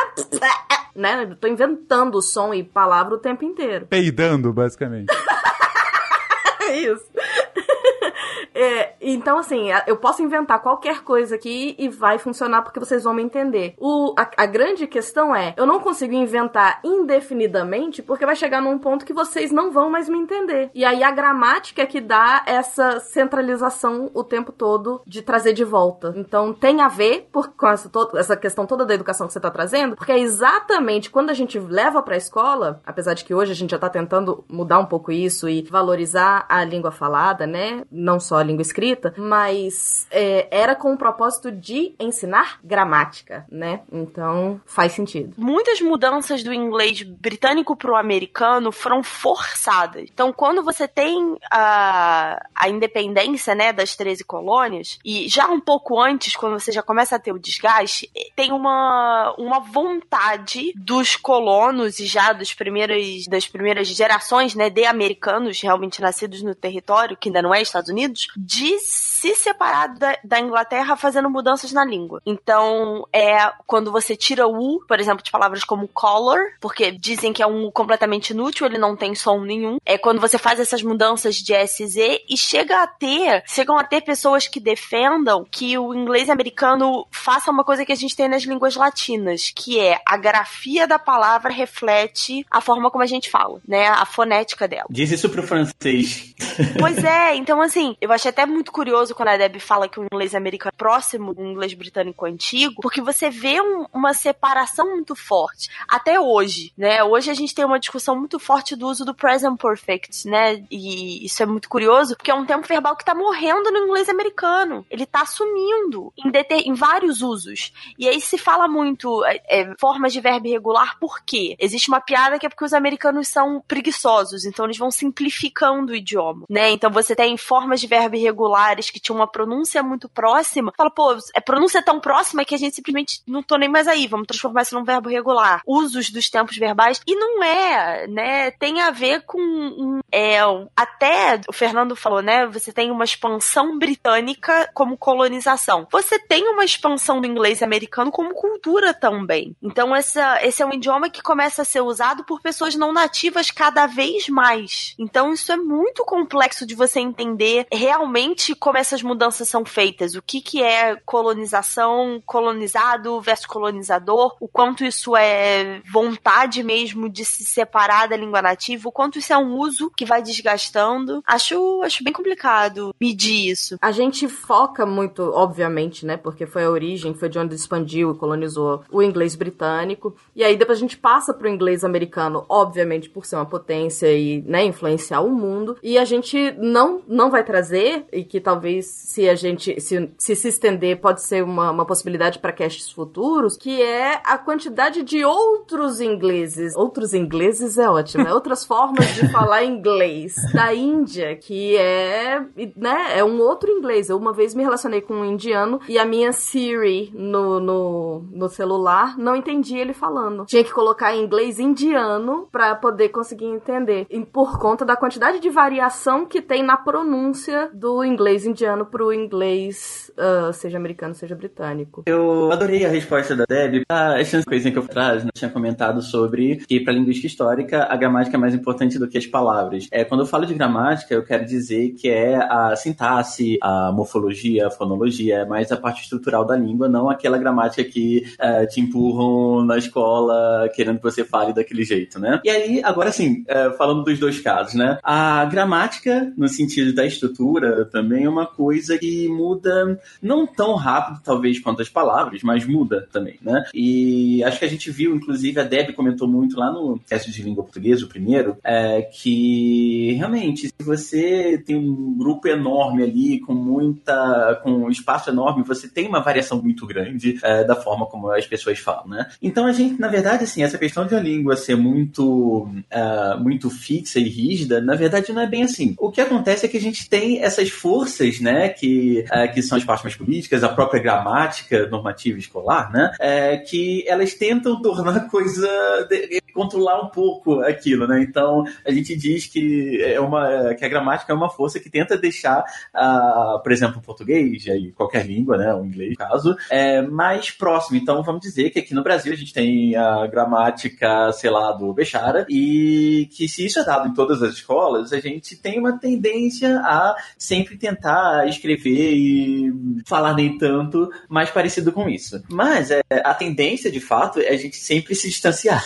Inclusive, eu tenho essa impressão, até pelas proximidades também, pelas guerras e tal, mas, enfim, é, é que é, é, hoje a gente varia muito menos as nossas línguas do que, do que antigamente. Talvez exatamente por causa disso, porque a gente tem essa questão nacional, tem as gramáticas e tal. Então, assim, é, a gente. É, é- é mais difícil você chegar e hoje dizer que ah, a partir desse ponto estamos no português, no inglês pós-moderno, sabe? Legal você trazer essa discussão, Thiago. Não é bem o tema do cast, mas era uma coisa que eu tava pensando ah, há algum tempo, que é justamente essa, essa tensão que a gente tem. Por um lado, um nacionalismo, que é um nacionalismo herdado de dois séculos, pelo menos, né, na grande maioria dos países, e que vem a- acompanhado com uma educação de base bastante rigorosa. Hoje, é, são raros os casos de crianças que não não estão aprendendo ah, a ler no colégio, né, daqueles que sabem ler, enfim, e cada vez mais pessoas sabem ler, né? Então você aprende a ler, você aprende aquele seu idioma. Você não só fala ele, mas você também consegue escrever é, e ler aquele seu idioma. Isso vai fixando mais. É, não significa que você vai aprender o inglês, o, o português ou o inglês, não, não importa, ah, com regras gramaticais perfeitas, mas você vai estar fixando ele cada vez mais da forma que você aprendeu e sem tanto as variações linguísticas de uma de um ensino só falado como era antigamente, né? Mas por outro lado dessa tensão, a gente está um, num mundo cada vez mais conectado, em que aqui no Brasil anglicismos vão sendo naturalizados de forma quase que instantânea e palavras que não tinham o menor significado há cinco anos atrás já viram algo do cotidiano de pelo menos uma parcela da população. Fake news. Fake news. Fake news eu acho que é um exemplo muito claro disso. Hoje as pessoas não falam mais fulano mentiu. É fulano falou uma fake news. Já virou uma expressão, já se popularizou, entendeu? Então, ainda que seja exatamente o mesmo sentido, se popularizou fake news. Isso quando não é um anglicismo digital direto. É, a gente pode falar o, o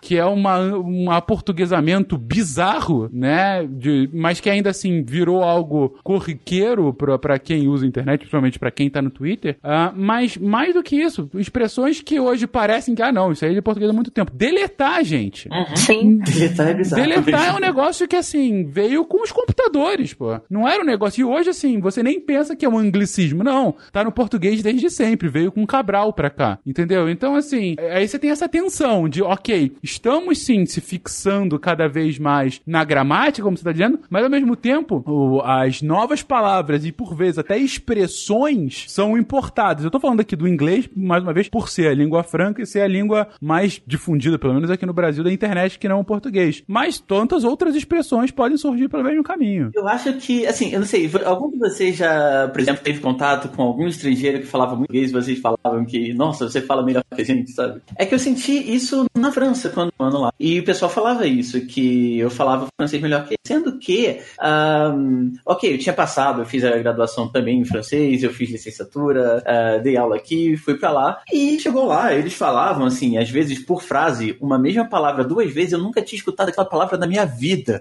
E eles falando que eu falo francês melhor que eles. Só que eles estão falando, eu não sei o que eles estão falando. Então é bem isso, sabe? Porque eu estudei a gramática. É que tem o francês das ruas, né? É, o que eu ia fazer de gancho, né, que tem a ver com isso que foi, tem a ver com história agora, né? Comigo eles falavam que eu tinha textbook English, que era Ah. muito certinho. Legal. Né? Então, ocorreu até isso uma história uma vez, eu tava dando aula, e aí eu falei, falei, olha, gramática correta é assim, mas se vocês forem ver seriado, vocês vão encontrar um formato que gramaticalmente tá errado, mas vocês vão encontrar. E aí uma aluna minha levantou a mão e falou assim, pô, mas é mal visto se eu falar isso errado? A gente tá falando de um subjunctive que era if she was, que é muito comum, os americanos falam muito, e deveria ser if she were, né? Então, e ela falou, mas é, isso é mal visto? É um daqueles erros que se eu falar, as pessoas vão achar que eu não tenho um bom nível de educação? E eu levantei essa pergunta pros meus amigos americanos e foi muito curioso porque vários deles falaram, ué, mas tem um erro aí? Eu não sabia, né? E aí eu falava, cara, é um subjunctive. Isso. E aí alguém falou, não, é, não, realmente é o mesmo do I wish you were. Todo mundo falou, não, Isabela, é wish you was. Eu falei, gente, não é. Exatamente a mesma gramática, é o mesmo argumento, é o mesmo tudo. Então eles falavam muito isso, Mas né? a coisa é, é a ideia de que o nativo é um bom professor. Não necessariamente, né? Porque o conhecimento da gramática é, é da, um é da gramática de vida, né? E o outro é da gramática que tá no papel. E eles não aprendem gramática da forma que aprende aqui, tá, gente? Então, o português que a gente tem na escola, que a gente vê todas aquelas conjugações de verbo e, e preposição, eles não têm. English pra eles é basicamente estudo de literatura e de comunicação. Então, não é, não é a mesma coisa. E eu acho que é um bom gancho pra gente falar de aprendizado, porque a gente fala, muita gente pergunta, né? Qual é o melhor jeito de aprender? É ir pra lá? É um método tive aprender como criança? Depende muito, porque você vai ter absorções diferentes, porque você vai estar exposto a formas diferentes de, de aprender mesmo. Então eu falava muito pros meus alunos: você aprendeu português lendo um livro? Não, você aprendeu absorvendo meio que de forma osmótica. Osmótica foi bonito.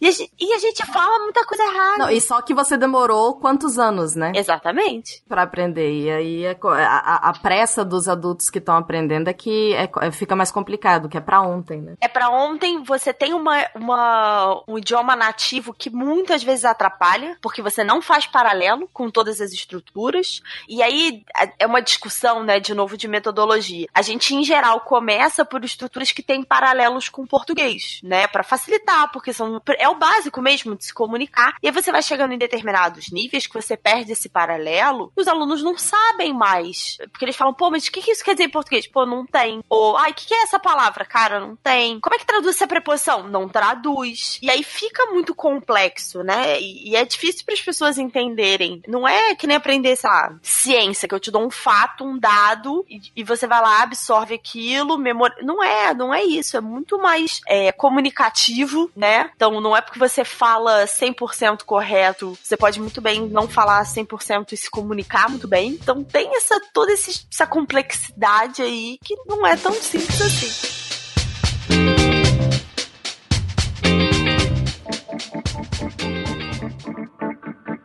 Falando desse paralelo que a, que a Isa estava trazendo, né, das, das línguas, é muito interessante porque ahn, o cérebro, ele tem o que a gente chama de idade crítica para aprendizado de língua, que ele vai dos 7 até a puberdade. E aí depois vai ficando mais difícil aprender uma língua, né? Por quê? Porque até essa idade, quando você aprende uma língua, é como se você criasse um acesso direto no cérebro. Então, à medida que você precisa acessar, você acessa direto aquele pedacinho do cérebro. Se você aprender cinco línguas, você vai ter cinco acessos diferentes no seu cérebro, privados, assim, que você vai direto pra eles. O que que acontece depois dessa idade crítica, que realmente não existe um, né, as pessoas não bateram martelo ainda em qual é essa idade, é que você cria o, você tem que passar pela sua língua nativa pra chegar nesse, nesse lugar. Então, não é que fica mais difícil, mas é porque o processo mental é outro. E aí você passa a ter as, o uso de diversas metodologias, é isso. Uma metodologia é melhor? Não, ela serve pra aquela pessoa, a outra serve pra outra pessoa, que nem a Isabel tá falando. É, só um ponto aqui, Deb. É, hum, é, na verdade, vai do zero até os sete anos. Aí você tem certeza que funciona bem. Aí depois ele, ele parece que a janelinha vai fechando até por volta da puberdade. Eu fui fazer pós-doc, né? Fiquei seis meses é, em Washington e eu tive que colocar meus filhos na escola, que não é bem escola, né? Por quê? Aí, porque tinha um de quatro anos, outro de seis anos. E o de quatro anos já começou a ser alfabetizado,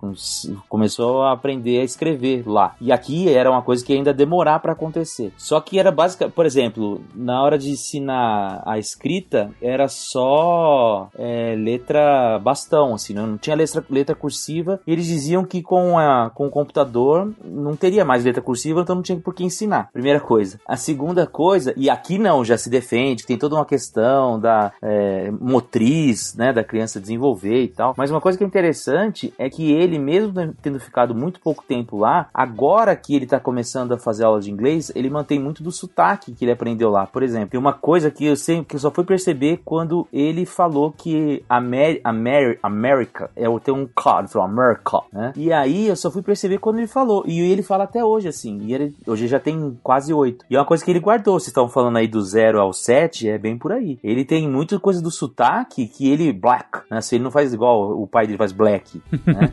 é, então eu acho muito engraçado. É muito louco. Eu isso. tenho um primo, ele vai fazer sete anos. É, ele foi exposto a quatro idiomas. Ele fala quatro idiomas. Ele fala português, porque meu, meu tio é brasileiro, inglês, porque ele tá nos Estados Unidos, francês, que ele foi colocado numa escola francesa, e ele é capaz de se comunicar em espanhol, porque uma das primeiras babás que ele teve era mexicana. Então, é uma criança que absorveu muito isso, e é isso que a Deb falou. Ele, eles embolam, né? Então, tem uma hora que você começa num idioma, a gente chama de cross-coding isso. Você começa num idioma e termina no outro, porque às vezes você é, fixou de um, de um idioma e não fixou no outro. Essa coisa da alfabetização, por que, que se começa a alfabetizar com quatro anos nos Estados Unidos e aqui nem então? É, porque aqui é muito mais fácil você conectar de novo ortografia e fonética. B mais A vai ser sempre Bá. E nos Estados Unidos você não tem isso. Então você apresenta isso de uma forma completamente diferente, eles precisam estar expostos muito mais tempo do que a gente aqui. Né? Eu não sei como é que é hoje, mas na- eu sou da época de CA, né? Em um ano você, você era exposto antes, obviamente, mas em um ano você aprendia a ler e escrever, porque era essa lógica que a gente não tem no inglês. E aí a gente volta naquilo que a gente falou. Você já foi alfabetizado numa língua que tem uma fonética e ortografia muito próximas, e você vai pro, pro um idioma que você não tem, você perde muito dessa referência. É, quando a gente fala de habilidade, né, a gente fala de quatro habilidades principais: escrita, leitura, fala e compreensão auditiva, né, listening. Você tem duas ativas e duas passivas. Então, ler e escutar costuma ser mais simples, porque você entende pelo contexto. Seu cérebro processa as coisas, as informações meio que no turbilhão. Enquanto você tem que falar e escrever, nem tanto. Então, há metodologias que se apoiam o quê? No que é mais fácil, que se apoiam no que é mais difícil para tentar desenvolver. Então, isso tudo é muito complicado, muito complexo, especialmente na cabeça de um aluno adulto. Deixa eu dar um exemplo maravilhoso de um aluno que eu tive. Vai lá. Ele era da Bahia, um proctologista. Beijo se você estiver me ouvindo. Ele. Olha onde isso vai acabar, hein? Vamos lá, vamos Meu lá. Deus. Então, mente não, aberta. não tem nada a ver. Ele ser proctologista não faz absolutamente a menor diferença. Mas é porque ele marcou. Eu não lembro o nome dele. É, Já tem isso, deve ter, uns, sei lá, uns 10 anos, se bobear. É, ele era nível básico, sei lá, básico 2. E aí, é, botei eles pra fazerem o diálogo entre eles. Diálogo simples, né? E aí, na hora que ele não entendeu o que o colega falou, ele falou, how? E aí eu fiquei com- por alguns segundos pensando de onde que ele sa- saiu aquele how. Como? Ele fez, "Ah." Foi como? Foi isso? Sim, como? Exato, porque não é, a gente tem mais hábito de falar que, né? Que? Hã? Que? E aí, Aham. só- exatamente, sai até what, né? Aham. E aí, como ele era baiano, ele, como, né? Foi o que veio na cabeça pro, pro perguntar o que que era aquilo. E eu falei, gente, olha que exemplo maravilhoso nessa vida. E ele fala ready em vez de pronto? Eu tenho um exemplo até no contrário, né? A gente tem muita dificuldade em português com a ideia de do e make. São dois verbos que equivalentes a fazer. E aí a pessoa fala, ah, porque um é mental, um é manual, e não tem muito, né? O que a gente chama de collocation. Umas palavras encaixam, outras não encaixam, e não tem muito o que fazer. O que eu dou exemplo em português é, eu posso falar que você tá redondamente enganado. E vocês vão me achar uma velha, porque isso é uma expressão antiquíssima, mas você vai entender o que eu quero dizer. Mas eu não posso falar que você tá quadradamente certo. Você vai rir. Você, você tá quadradamente certo nessa lógica. É a mesma ideia do or make, né? Não tem como. E pra gente é muito difícil decorar, é, é porque é muito decorar. E a minha tia, que é americana, né? é, ela tava falando, ela falava, ai, eu nunca sei, porque do e make é o mesmo verbo. Então eu nunca sei quando é fazer, porque eu esqueço que make também é fazer. Então o inverso também é verdade, né? Quando, quando você tem que devolver isso pra um idioma que não é seu, não é só porque a gente tá aprendendo inglês. A volta é verdadeira. Então isso é uma coisa pra, pra gente pensar, né? É, eu, eu achei que podia ser interessante trazer algumas dificuldades, né, que os alunos tiveram no meu, na minha vida de professora e falar um pouquinho dessas, desses problemas e, de repente, até algumas estratégias pra melhorar. Deb, eu posso só contar uma, porque essa é muito maravilhosa. Um, Maravilhosa. um mês de aula e eles estavam produzindo. Eles tinham que falar sobre alguém especial pra eles, então basicamente a produção era Rishi It verbos com S, né? E aí eu tô corrigindo uma redação e aí a redação tá vindo bonitinha e de repente vem assim: She kitchen very well. Ela cozinha. Sério, que beleza. Foi pro tradutor, em vez de colocar o cozinhar e lembrar que tinha um S, né? Foi o ela cozinha, she kitchen. Então, assim, por favor, não usem o Google Tradutor e quando usem o parcimônia, porque assim, a gente ri, mas a gente ri é de desespero, galera. Pronúncias, ah, que tem a ver com a minha piadinha no começo, né, minha fala de entrada do Fencas. A pronúncia do TH Eu só vou chamar de É Fencas agora. TH é uma pronúncia capciosa, porque a gente não tem ele, né? Então, você vai ver muito, muito comum. As pessoas, elas têm uma dificuldade, por exemplo, de ver se a pessoa é brasileira, o, o- o brasileiro falando inglês, né? As pessoas ficam muito, mas de onde você é e tal? Porque a gente, primeiro, faz um esforço muito grande pra falar o mais certo possível. E, e segundo, porque. é- é- bom, enfim, é isso. Mas uma, um dos aspectos é o TH. Ai, vocês lembram de quando no cast português eu falava pra botar a mão na garganta e ficar. zzz, que um, era, um vibrava e o outro não vibrava? Eu acho que eu lembro do Guache dizendo pra não fazer isso no ônibus, inclusive. Fazer isso no ônibus. Se bem que em, em tempos atuais a gente não. anda mais em ônibus. Então fala. Quando é que sai esse cast? pois é. ok. Nossa, é possível que você continue em casa enquanto. A gente tá gravando isso todos de quarentena, gente, mas é possível que você. Não, e olha só, o TH também solta umas partículas de vez em É quando. verdade. Perigoso, é isso verdade. aí, nessa época de coronavírus, galera. Quando você vai fazer números ordinais, né? Fourth, fifth, sixth. É verdade. Você cospe. Eu falo pros alunos, cospe no amiguinho. É bem isso que você precisa fazer. Não cuspa no amiguinho, É. gente. Nesse momento de coronavírus, não. Eles aprendem, Guaxa. Depois você tira o cuspe. Primeiro eles aprendem. Datou, você tira o datou o programa por dois anos. Sim. Mas eu ia fazer uma primeira observação de que esse TH, ele também tem essa variação, né? Que não é só o soprado, você tem o th, que é vibrado, que é o, o- as- que no brasileiro é muito mais comum no meio da frase, porque você pode treinar, treinar, treinar. Na hora que você estiver ali blalalalala, falando uma frase inteira no meio de um- uma conversa, esse th, 99% de chance desse virar um D normal, que é o caso do this. Brother. Vou Brother. falar. Qual é, brother? Brother que vira D, né? Brother, there. Ou this is, né? These are, né? Tem a, a vibraçãozinha, vira this is, these are, uh, these are, vira um D, porque é muito próximo. E o outro, o que é sopradinho, termina. A gente vai aproximando, principalmente aluno de básico, como não tem o, hábito de fazer, vira um F ou um S, que são as duas coisas mais próximas, né? Então vira thank you ou thank you, hum, que é o mais normal. Eu tive uma aluna que ela era, assim, sei lá, CEO de um banco Vlubs. E aí eu falando pra ela assim, ela não conseguia, ela só falava thank you com F. E eu Thank falava. Thank segura o, o- o lábio, o lábio não pode pegar no dente. Aí botei ela pra segurar, botar a mão na- no lábio de baixo. E aí ela ficava, "The thank you, the thank you. Ela não conseguia, o lábio voltava pra boca. O japonês fala thank you, ele, ele puxa um S que não existe também. Exato, porque existe essa proximidade do som mesmo, né? Brother me lembra aquele meme do cara gritando com outro. Não me chama de irmão, brother.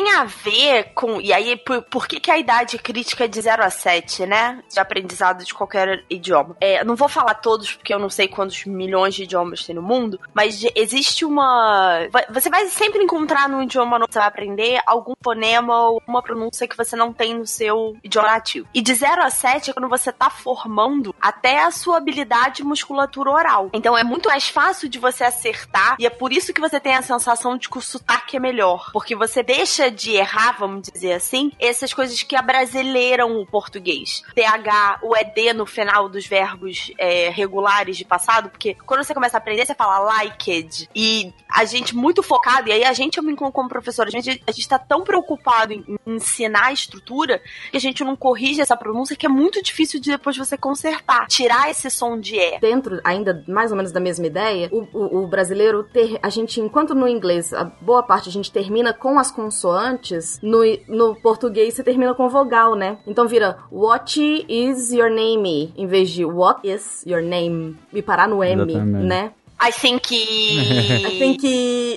Perfeito. Ou, ou o próprio like it que ela tinha colocado, né? Like tem que acabar no, no- no- nesse, nesse D mudo, nesse DT mudo, né? Que é um T, né? É um som de T. Like é um som de T, não é nem de D. O japonês, ele faz muito isso também. Tem um técnico pra essa vogal aí que a gente coloca, que é vogal fantasma, que a gente não percebe colocou. Esses erros é o que permite que a gente cara, descubra de quem essa pessoa é falando inglês. De onde a pessoa é falando inglês. Porque os erros são muito é, repetitivos, porque eles se focam nesse fonema da língua nativa que você tem. Então, eu sei pelo liked e o TH, várias vezes viajando, já aconteceu uma vez da pessoa tá falando comigo eu falo, cara, você pode falar português. Ah, como é que você sabe que eu sou brasileira? Dois motivos. Um, seu sotaque, dois, que eu sou professora. Então eu vejo as pessoas falando com esse sotaque todos os dias. E todo brasileiro que fala, fala bem inglês fica muito surpreso se a gente fala, você é brasileiro? Aí a pessoa, ai, como é que você sabe? Tipo, É, eu sou essa pessoa. 99% das vezes. Eu fico muito brava quando as pessoas descobrem de onde eu sou. Você falhou, só que a gente descobriu é isso? É. Falhou, brasileiro. Mas brasileiro tem essa coisa de, que, que não pode falar com sotaque, meu Deus do céu. Mas enfim, É, É, exatamente. não tem motivo. menor né? motivo. Como é que você descobriu que eu sou brasileiro? Eu nem falei nada, você tá sentado no chão. essa coisa de ser um T no final tem a ver com a letra que vem antes. Então, você é que volta de novo pra esse soprado ou vibrando a garganta. Então, se o, o, o K ele passa batido, o- vai ser T que passa batido também. T, K. Então vira liked. Agora, se você tem uma, uma coisa com, com vibração antes, tipo play, que vai ter um i que com certeza vai ser vibrado, vai virar played com D no final. Não é played, né? Mas vai ser played com D e não com T. Estudo inglês há 20 anos e eu nunca soube disso. Meu Deus do céu, sério que é assim? E se o som antes do, do ED for T ou D, você é obrigado a pronunciar o E. É, porque senão fica tut ou. É. Então, sei lá, nenhum me vem à mente agora. Só de sacanagem. Studied. Ah, tá. É É. esse, ok. É porque tem o I, né, aí. Então dá uma forçada. Sorted. Você fala o E porque você é obrigado. Você não consegue falar sorted. sorted. É verdade. Não dá. É, é muito esquisito. Então você é obrigado a pronunciar o E. Desse aí, Fernando falou: pô, estudo inglês há 20 anos eu não soube disso. Imagina isso numa sala de aula. Então, olha só, é um brado, é um som. Pô, é muito complicado você estar ali, na verdade, focando em ensinar verbo regular e irregular, que já é um- uma confusão do tamanho do inferno em si própria. E aí, essas coisas passam e a gente espera que a gente vá corrigindo, né, em momentos futuros. E é difícil, porque vai cristalizando essa pronúncia. E outra coisa que a Deb falou, né, a gente termina em vogal e a gente tem uma, muita expectativa no português que você faz um som vogal, consoante, vogal, consoante. Nossas sílabas são muito bem é, determinadas vogal, consoante. E você não tem isso no inglês. Então é muito complicado quando você olha e fala, ai, só não tem paralelo nas expressões. Não é só isso, não tem paralelo em muita coisa. Uma coisa que tem nada a ver com pronúncia, mas que eu fui pego de surpresa, é que quando o americano pergunta pra você how you doing, você não tem que responder. Você pode só fazer uma sobrancelha assim? Sim. No corredor, você não precisa você, hey, I'm fine. Não, não, não, não, não, não, não, não. Se o americano perguntar pra você how you doing in style, tá errado. Na verdade, é porque é o Joey falando Ex- e ele tá te cantando, então a exatamente. resposta é tá outra. querendo te sei, mas pegar. eu vou assim. How you doing? How you doing? Exatamente. Não, eu sei, mas eu tô falando assim, você tá no corredor, o cara passa, hey, how you doing? Aí você fala assim, ah, I'm fine, não sei o que, ele não quer saber. É só um tipo, e aí? Mas isso é em português também. Como é que você tá? Você não tá. Para pra ouvir a resposta. Não, porque a gente não fala. Quando a gente fala, e aí, como é que você tá? A gente tá numa conversa, a gente não cumprimenta as pessoas assim, e aí, como é que você tá? Não, mas você fala, oi, tudo bem? Você responde, ah, não, tô meio mal, não sei o que. Não. É, nunca. Passou na rua, passou na rua, falou: Oi, tudo, tudo bem? bem? Tudo bem? Você não espera pra ouvir a resposta. Então, mas a gente, quando a gente fala como é que você tá, então eu tô falando assim, a gente, é, é essa questão de você traduzir Ah, tá. uma expressão. Literalmente. Literalmente. Ah, Ah, sim. sim. Então você, a- a- quando você fala, e aí, como, é você, como você tá? A gente primeiro fala assim, e aí, beleza? Beleza. Como é que você tá? Quando a gente chega nessa parte da conversa, É. você já quer saber da pessoa. Verdade, verdade. Sim. Lá não, entendi. é só um tipo, e aí? Aí meus vizinhos, a primeira vez que eu vi meu vizinho fez uma cara do tipo, ele vai responder, sabe? Essa, essa coisa do traduzir literalmente, eu aqui, na maior naturalidade, tava atravessando a rua e aí virei pro, pro, pro meu companheiro aqui, virei e falei: Espera que o sinal tá abrindo. Aí ele, quê? É. Aí eu. "Ah." Como é que você fala isso? Tela azul. Tela azul! Como é que você fala que o sinal tá abrindo? Alguém quer arriscar? Acendendo? Changing. É, ele vai falar, pelo menos na hora, ele falou assim: não, você fala que vai ficar verde. Switching não serve? Não, a gente não usaria o ILG no caso. Turn. Usaria um futuro, alguma coisa assim. É, eu acho que o It's About to Change funcionaria muito bem. Mas na hora eu falei, It's About to Open. Aí ele, abrir? Por que que vai abrir? É, uma coisa que é muito, muito difícil, e aí é difícil mesmo, porque tem muitas exceções, há certos verbos que a gente não coloca em ING em inglês. Então, tipo, se você tá me entendendo, é do you understand? Tipo assim, não tem o are you understanding. Você não tem como estar, se você parar pra pensar, não tem como você estar no processo de estar entendendo. Ou você entendeu, Ixi. você não entendeu. Acabei não dá pra estar entendendo.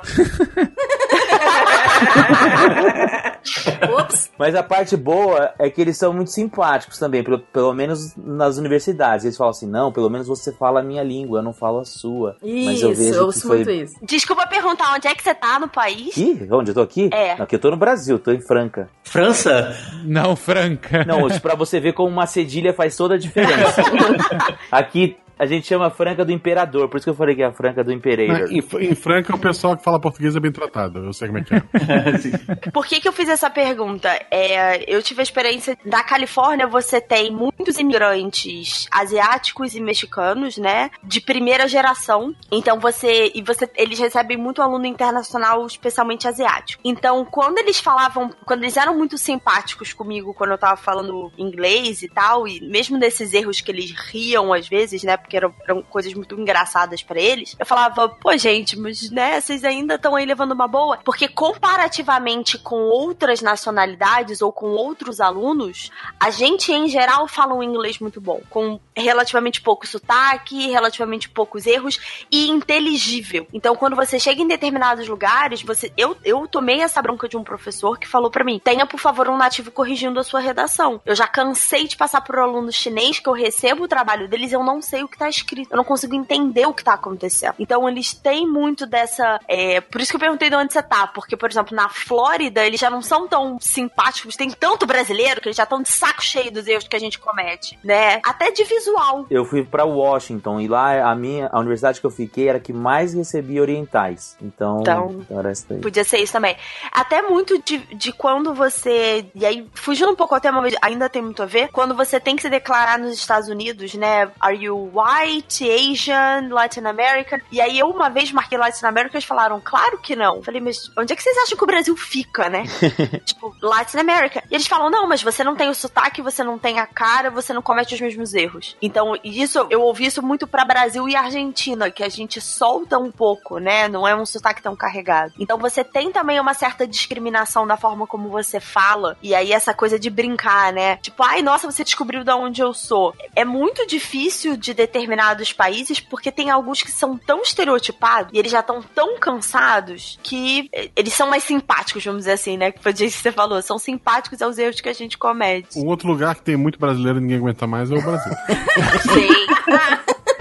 In segundo time, I make two changes. One play experience, uh, que play, play very good, Steve Pinar. Vou aproveitar que tem uns especialistas aqui, mas uma curiosidade minha mesmo, que é a diferença da pronúncia, né, inglesa. Vocês falaram que os americanos foram mudando, alterando formas de escrever e tal, até por uma questão de nacionalidade. Mas a, da pronúncia, eu ouvi dizer, e eu quero saber se é verdade, é que na verdade essa, essa mudança começa na Inglaterra, que assim, a forma de pronunciar era muito parecida na época da independência ainda, e que os americanos manteriam algo semelhante àquela época na sua pronúncia, principalmente ali na região da Nova Inglaterra, e que na Inglaterra começa a mudar, né, nesse, nessa forma como eles pronunciam hoje, depois da Revolução Industrial, que tem uma classe média ascendendo, e aí a aristocracia começa a falar o inglês mais rebuscado para diferenciar. Vocês já ouviram falar isso daí? Ou... Eu não ouvi, mas faz sentido na minha cabeça. É, eu fico pensando no momento seguinte ainda, né? Porque você falou bem. O inglês da Nova Inglaterra é o inglês de 13 colônias, não é o inglês dos Estados Unidos. Porque quando ele começa a chegar ao sul, você começa a receber outras influências, né? Até mesmo ali, você chega a Louisiana, Mississippi, você tem uma influência negra muito forte. Como o Pateta fala, né? Como assim, como o Pateta fala? O Pateta, o Goofy, você pega É, ele. mas eu não. Ele fala Eles diferente, assim, R, porque, né? porque ele é mais caipirão, assim, então ele fala go, ele não fala grow, ele fala go. E aí, isso aí já é uma coisa meio redneck. Já tá chegando. Você tem. A Califórnia é muito curioso, porque a Califórnia é um, é um estado de imigrantes, né? Ninguém é californiano. Porque todo mundo vai migrando em direção ao oeste na exploração.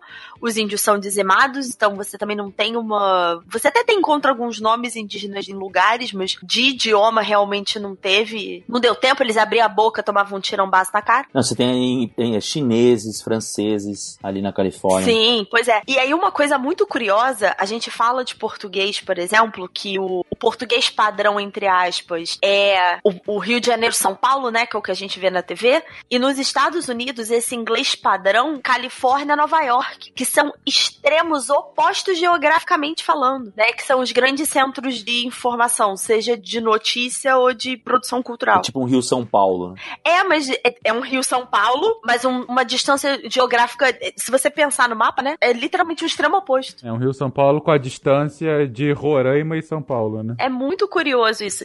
Então, os sotaques, eu não sei como era quando chegou, mas o desenvolvimento de sotaque nos Estados Unidos tem muito a ver com essa, com essa história, né? Você vai acompanhando a história do país e a expansão e você vê isso movendo. Queridões, então é isso. A gente fez aqui um grande compilado de informações relevantes sobre a língua inglesa. Falamos da sua história e como ela tá, obviamente, muito próxima à própria história da Inglaterra e posteriormente de suas colônias hoje independentes. Falamos sobre as modificações desses muitos tipos, esses muitos ingleses, né, como a gente colocou aqui, desses muitos tipos de inglês, desde o inglês mais arcaico, passando por um inglês medieval, um inglês moderno primário e o que a gente tem hoje. Falamos sobre a forma como a gente hoje aprende e ensina inglês, como ele se espalha pelo mundo e é modificado por conta de nacionalismos e peculiaridades e idiosincrasias locais. Falamos sobre pronúncia, grafia, gramática, vocabulário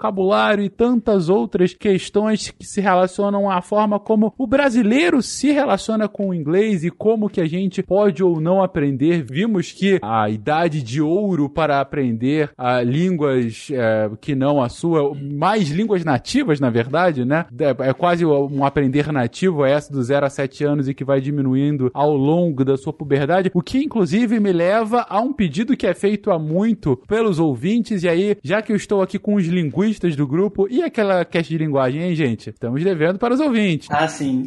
Ops. Ao ops. vivo. Ao, ao vivo, hein? Temos muitas coisas a falar ainda ah, sobre linguagem. Mas é isso, gente. Fizemos aqui um compiladão, obviamente. Agora no fim a gente estava comentando sobre erros comuns, expressões, formas como a gente aprende errado, mais certo. Mas o ponto que eu acho que é interessante da gente deixar aqui no cast de hoje é um ponto que todo bom professor fala é ok, a gente tem que sempre mirar em falar da melhor forma possível, se expressar de forma a não ter o que erros que os nativos considerariam como erros. Mas, gente, não fiquemos com vergonha de falar. Falemos, falemos da melhor forma possível, nos comuniquemos. É claro que a gente vai cometer erros que nativos não cometem, mas o importante é que a gente vai conseguir se comunicar. Falar errado é ainda melhor do que não falar. Então, vocês que estão nesse processo de aprender o inglês agora, ou que já sabem, mas que têm ainda uma vergonha de se pronunciar junto a algum nativo, ou quando tá fora, ou coisa do gênero, por favor, não tenha essa vergonha, vai falando, porque dentre as muitas formas que a gente tem de aprender uma língua, uma das principais é justamente falando e vai aprendendo ao longo do tempo. Falando, ouvindo, lendo, escrevendo, para que a gente vá aprendendo e melhorando cada vez mais a forma como a gente nos comunica. Esse tipo de correção que a gente tá falando aqui, fazendo, né, de é preciosismo, né? É assim, é para é porque é uma forma de falar que, que, enfim, é a mesma coisa que você exigir, sei lá, que uma pessoa não fale banana em vez de falar banana, sabe? Então, é, é, o que eu acho que como professor a gente termina focando é em depende do nível, entendeu? Se você tá num nível avançado, você vai lapidando esse tipo de, de pronúncia. Se tá num nível básico, o seu foco é se aquilo é compreensível ou não, né? Porque você ter o verbo think, pensar, e sink, que é afundar, que são muito próximos. É óbvio que o contexto vai te dizer, mas você pedir, por exemplo, é, a, a gente até chegou a comentar, né, que ah, bicho, quando a gente come, tem um nome diferente do bicho vivo. Você falar de, de hen e chicken, se você pede um sanduíche de hen, ou em vez de pedir um sanduíche de ham, com M no final, um é N e o outro é M, você tá pedindo um sanduíche de galinha viva, em vez de pedir um sanduíche de presunto. Eles servem? Essa é a grande dúvida, na verdade. ハハハハ!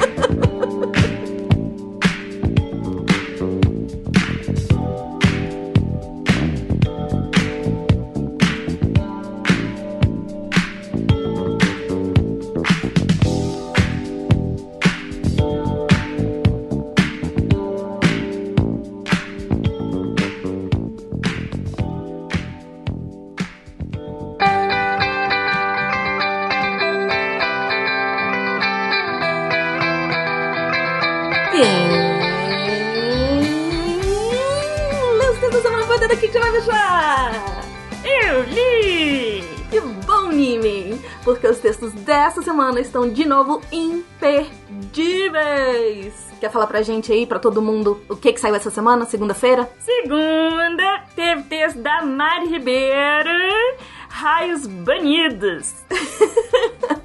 Eu, quando li esse título da Mari, eu fiquei, raios banidos. Que diabo que a Mari vai falar de raio? Ela não trabalha com física. Enfim, não vou dar spoiler porque o texto tá muito bom de ler, mas corre para ver o texto da Mari sobre como que as empresas têm ideias, como que as ideias surgem para produtos, uh, se o que é melhor é produzir alguma coisa ou comprar alguma coisa, vai lá para dar uma olhada. Terça-feira, terça-feira teve texto do Rodrigo Braga, meu queridinho. Ele escreveu uma resenha do livro La Dançarina. Livro não, da HQ La Dançarina. Gente, o Rodrigo, eu já falei isso 900 milhões de vezes. Ele é maravilhoso, incrível, ele tem uma sensibilidade absurda. As resenhas dele são sempre maravilhosas, vale muito a pena. Corre lá pra ler. Uh, Quarta-feira, Nimi, quer falar? Quarta-feira teve texto da Isabela Fontanella. o texto da Isabela chama Framing e os números de Covid-19. Ela fala sobre uma, um termo dentro da economia de como que a gente coloca, mexe com as palavras. É um termo que a gente também tem em linguística. Que como que a gente, mexendo com as palavras, ativa coisa no nosso cérebro e a gente entende as coisas de maneiras diferentes e muitas vezes fogem da lógica racional. Tá muito bom. Quinta-feira teve texto do Lenin Machado. O Lenin é outro que eu sou louca o Lenin escreveu História e Cultura Alimentar, Comidas Típicas e a Festa Junina do Coronavírus. Cara, ele fala sobre festa junina, nada mais gostoso que festa junina. E ele fala de milho, time milho. Eu amo milho. Milho é a melhor comida do planeta, porque ela é muito versátil. A gente consegue comer várias coisas diferentes com milho. Eu sou time milho. Se eu tivesse que escolher uma comida para comer pro resto da vida, era milho. Porque dá pra fazer milhões de coisas. E você gostou, anime?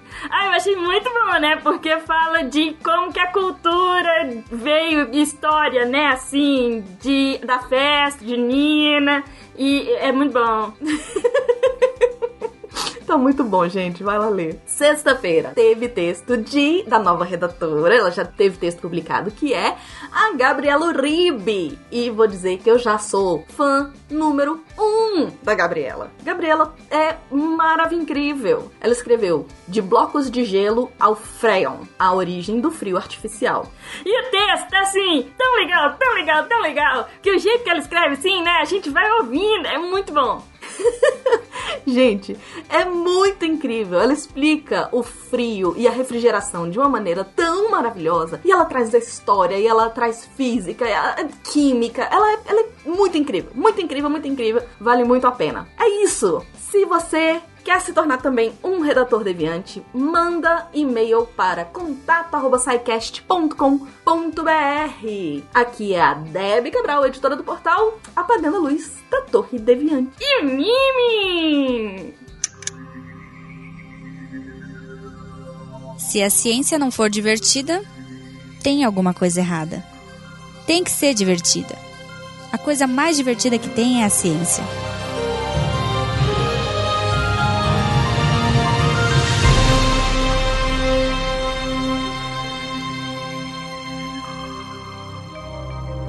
Este programa foi produzido por Mentes Deviantes. deviante.com.br. Este programa foi editado por Tapcast. Edições e produções de podcast.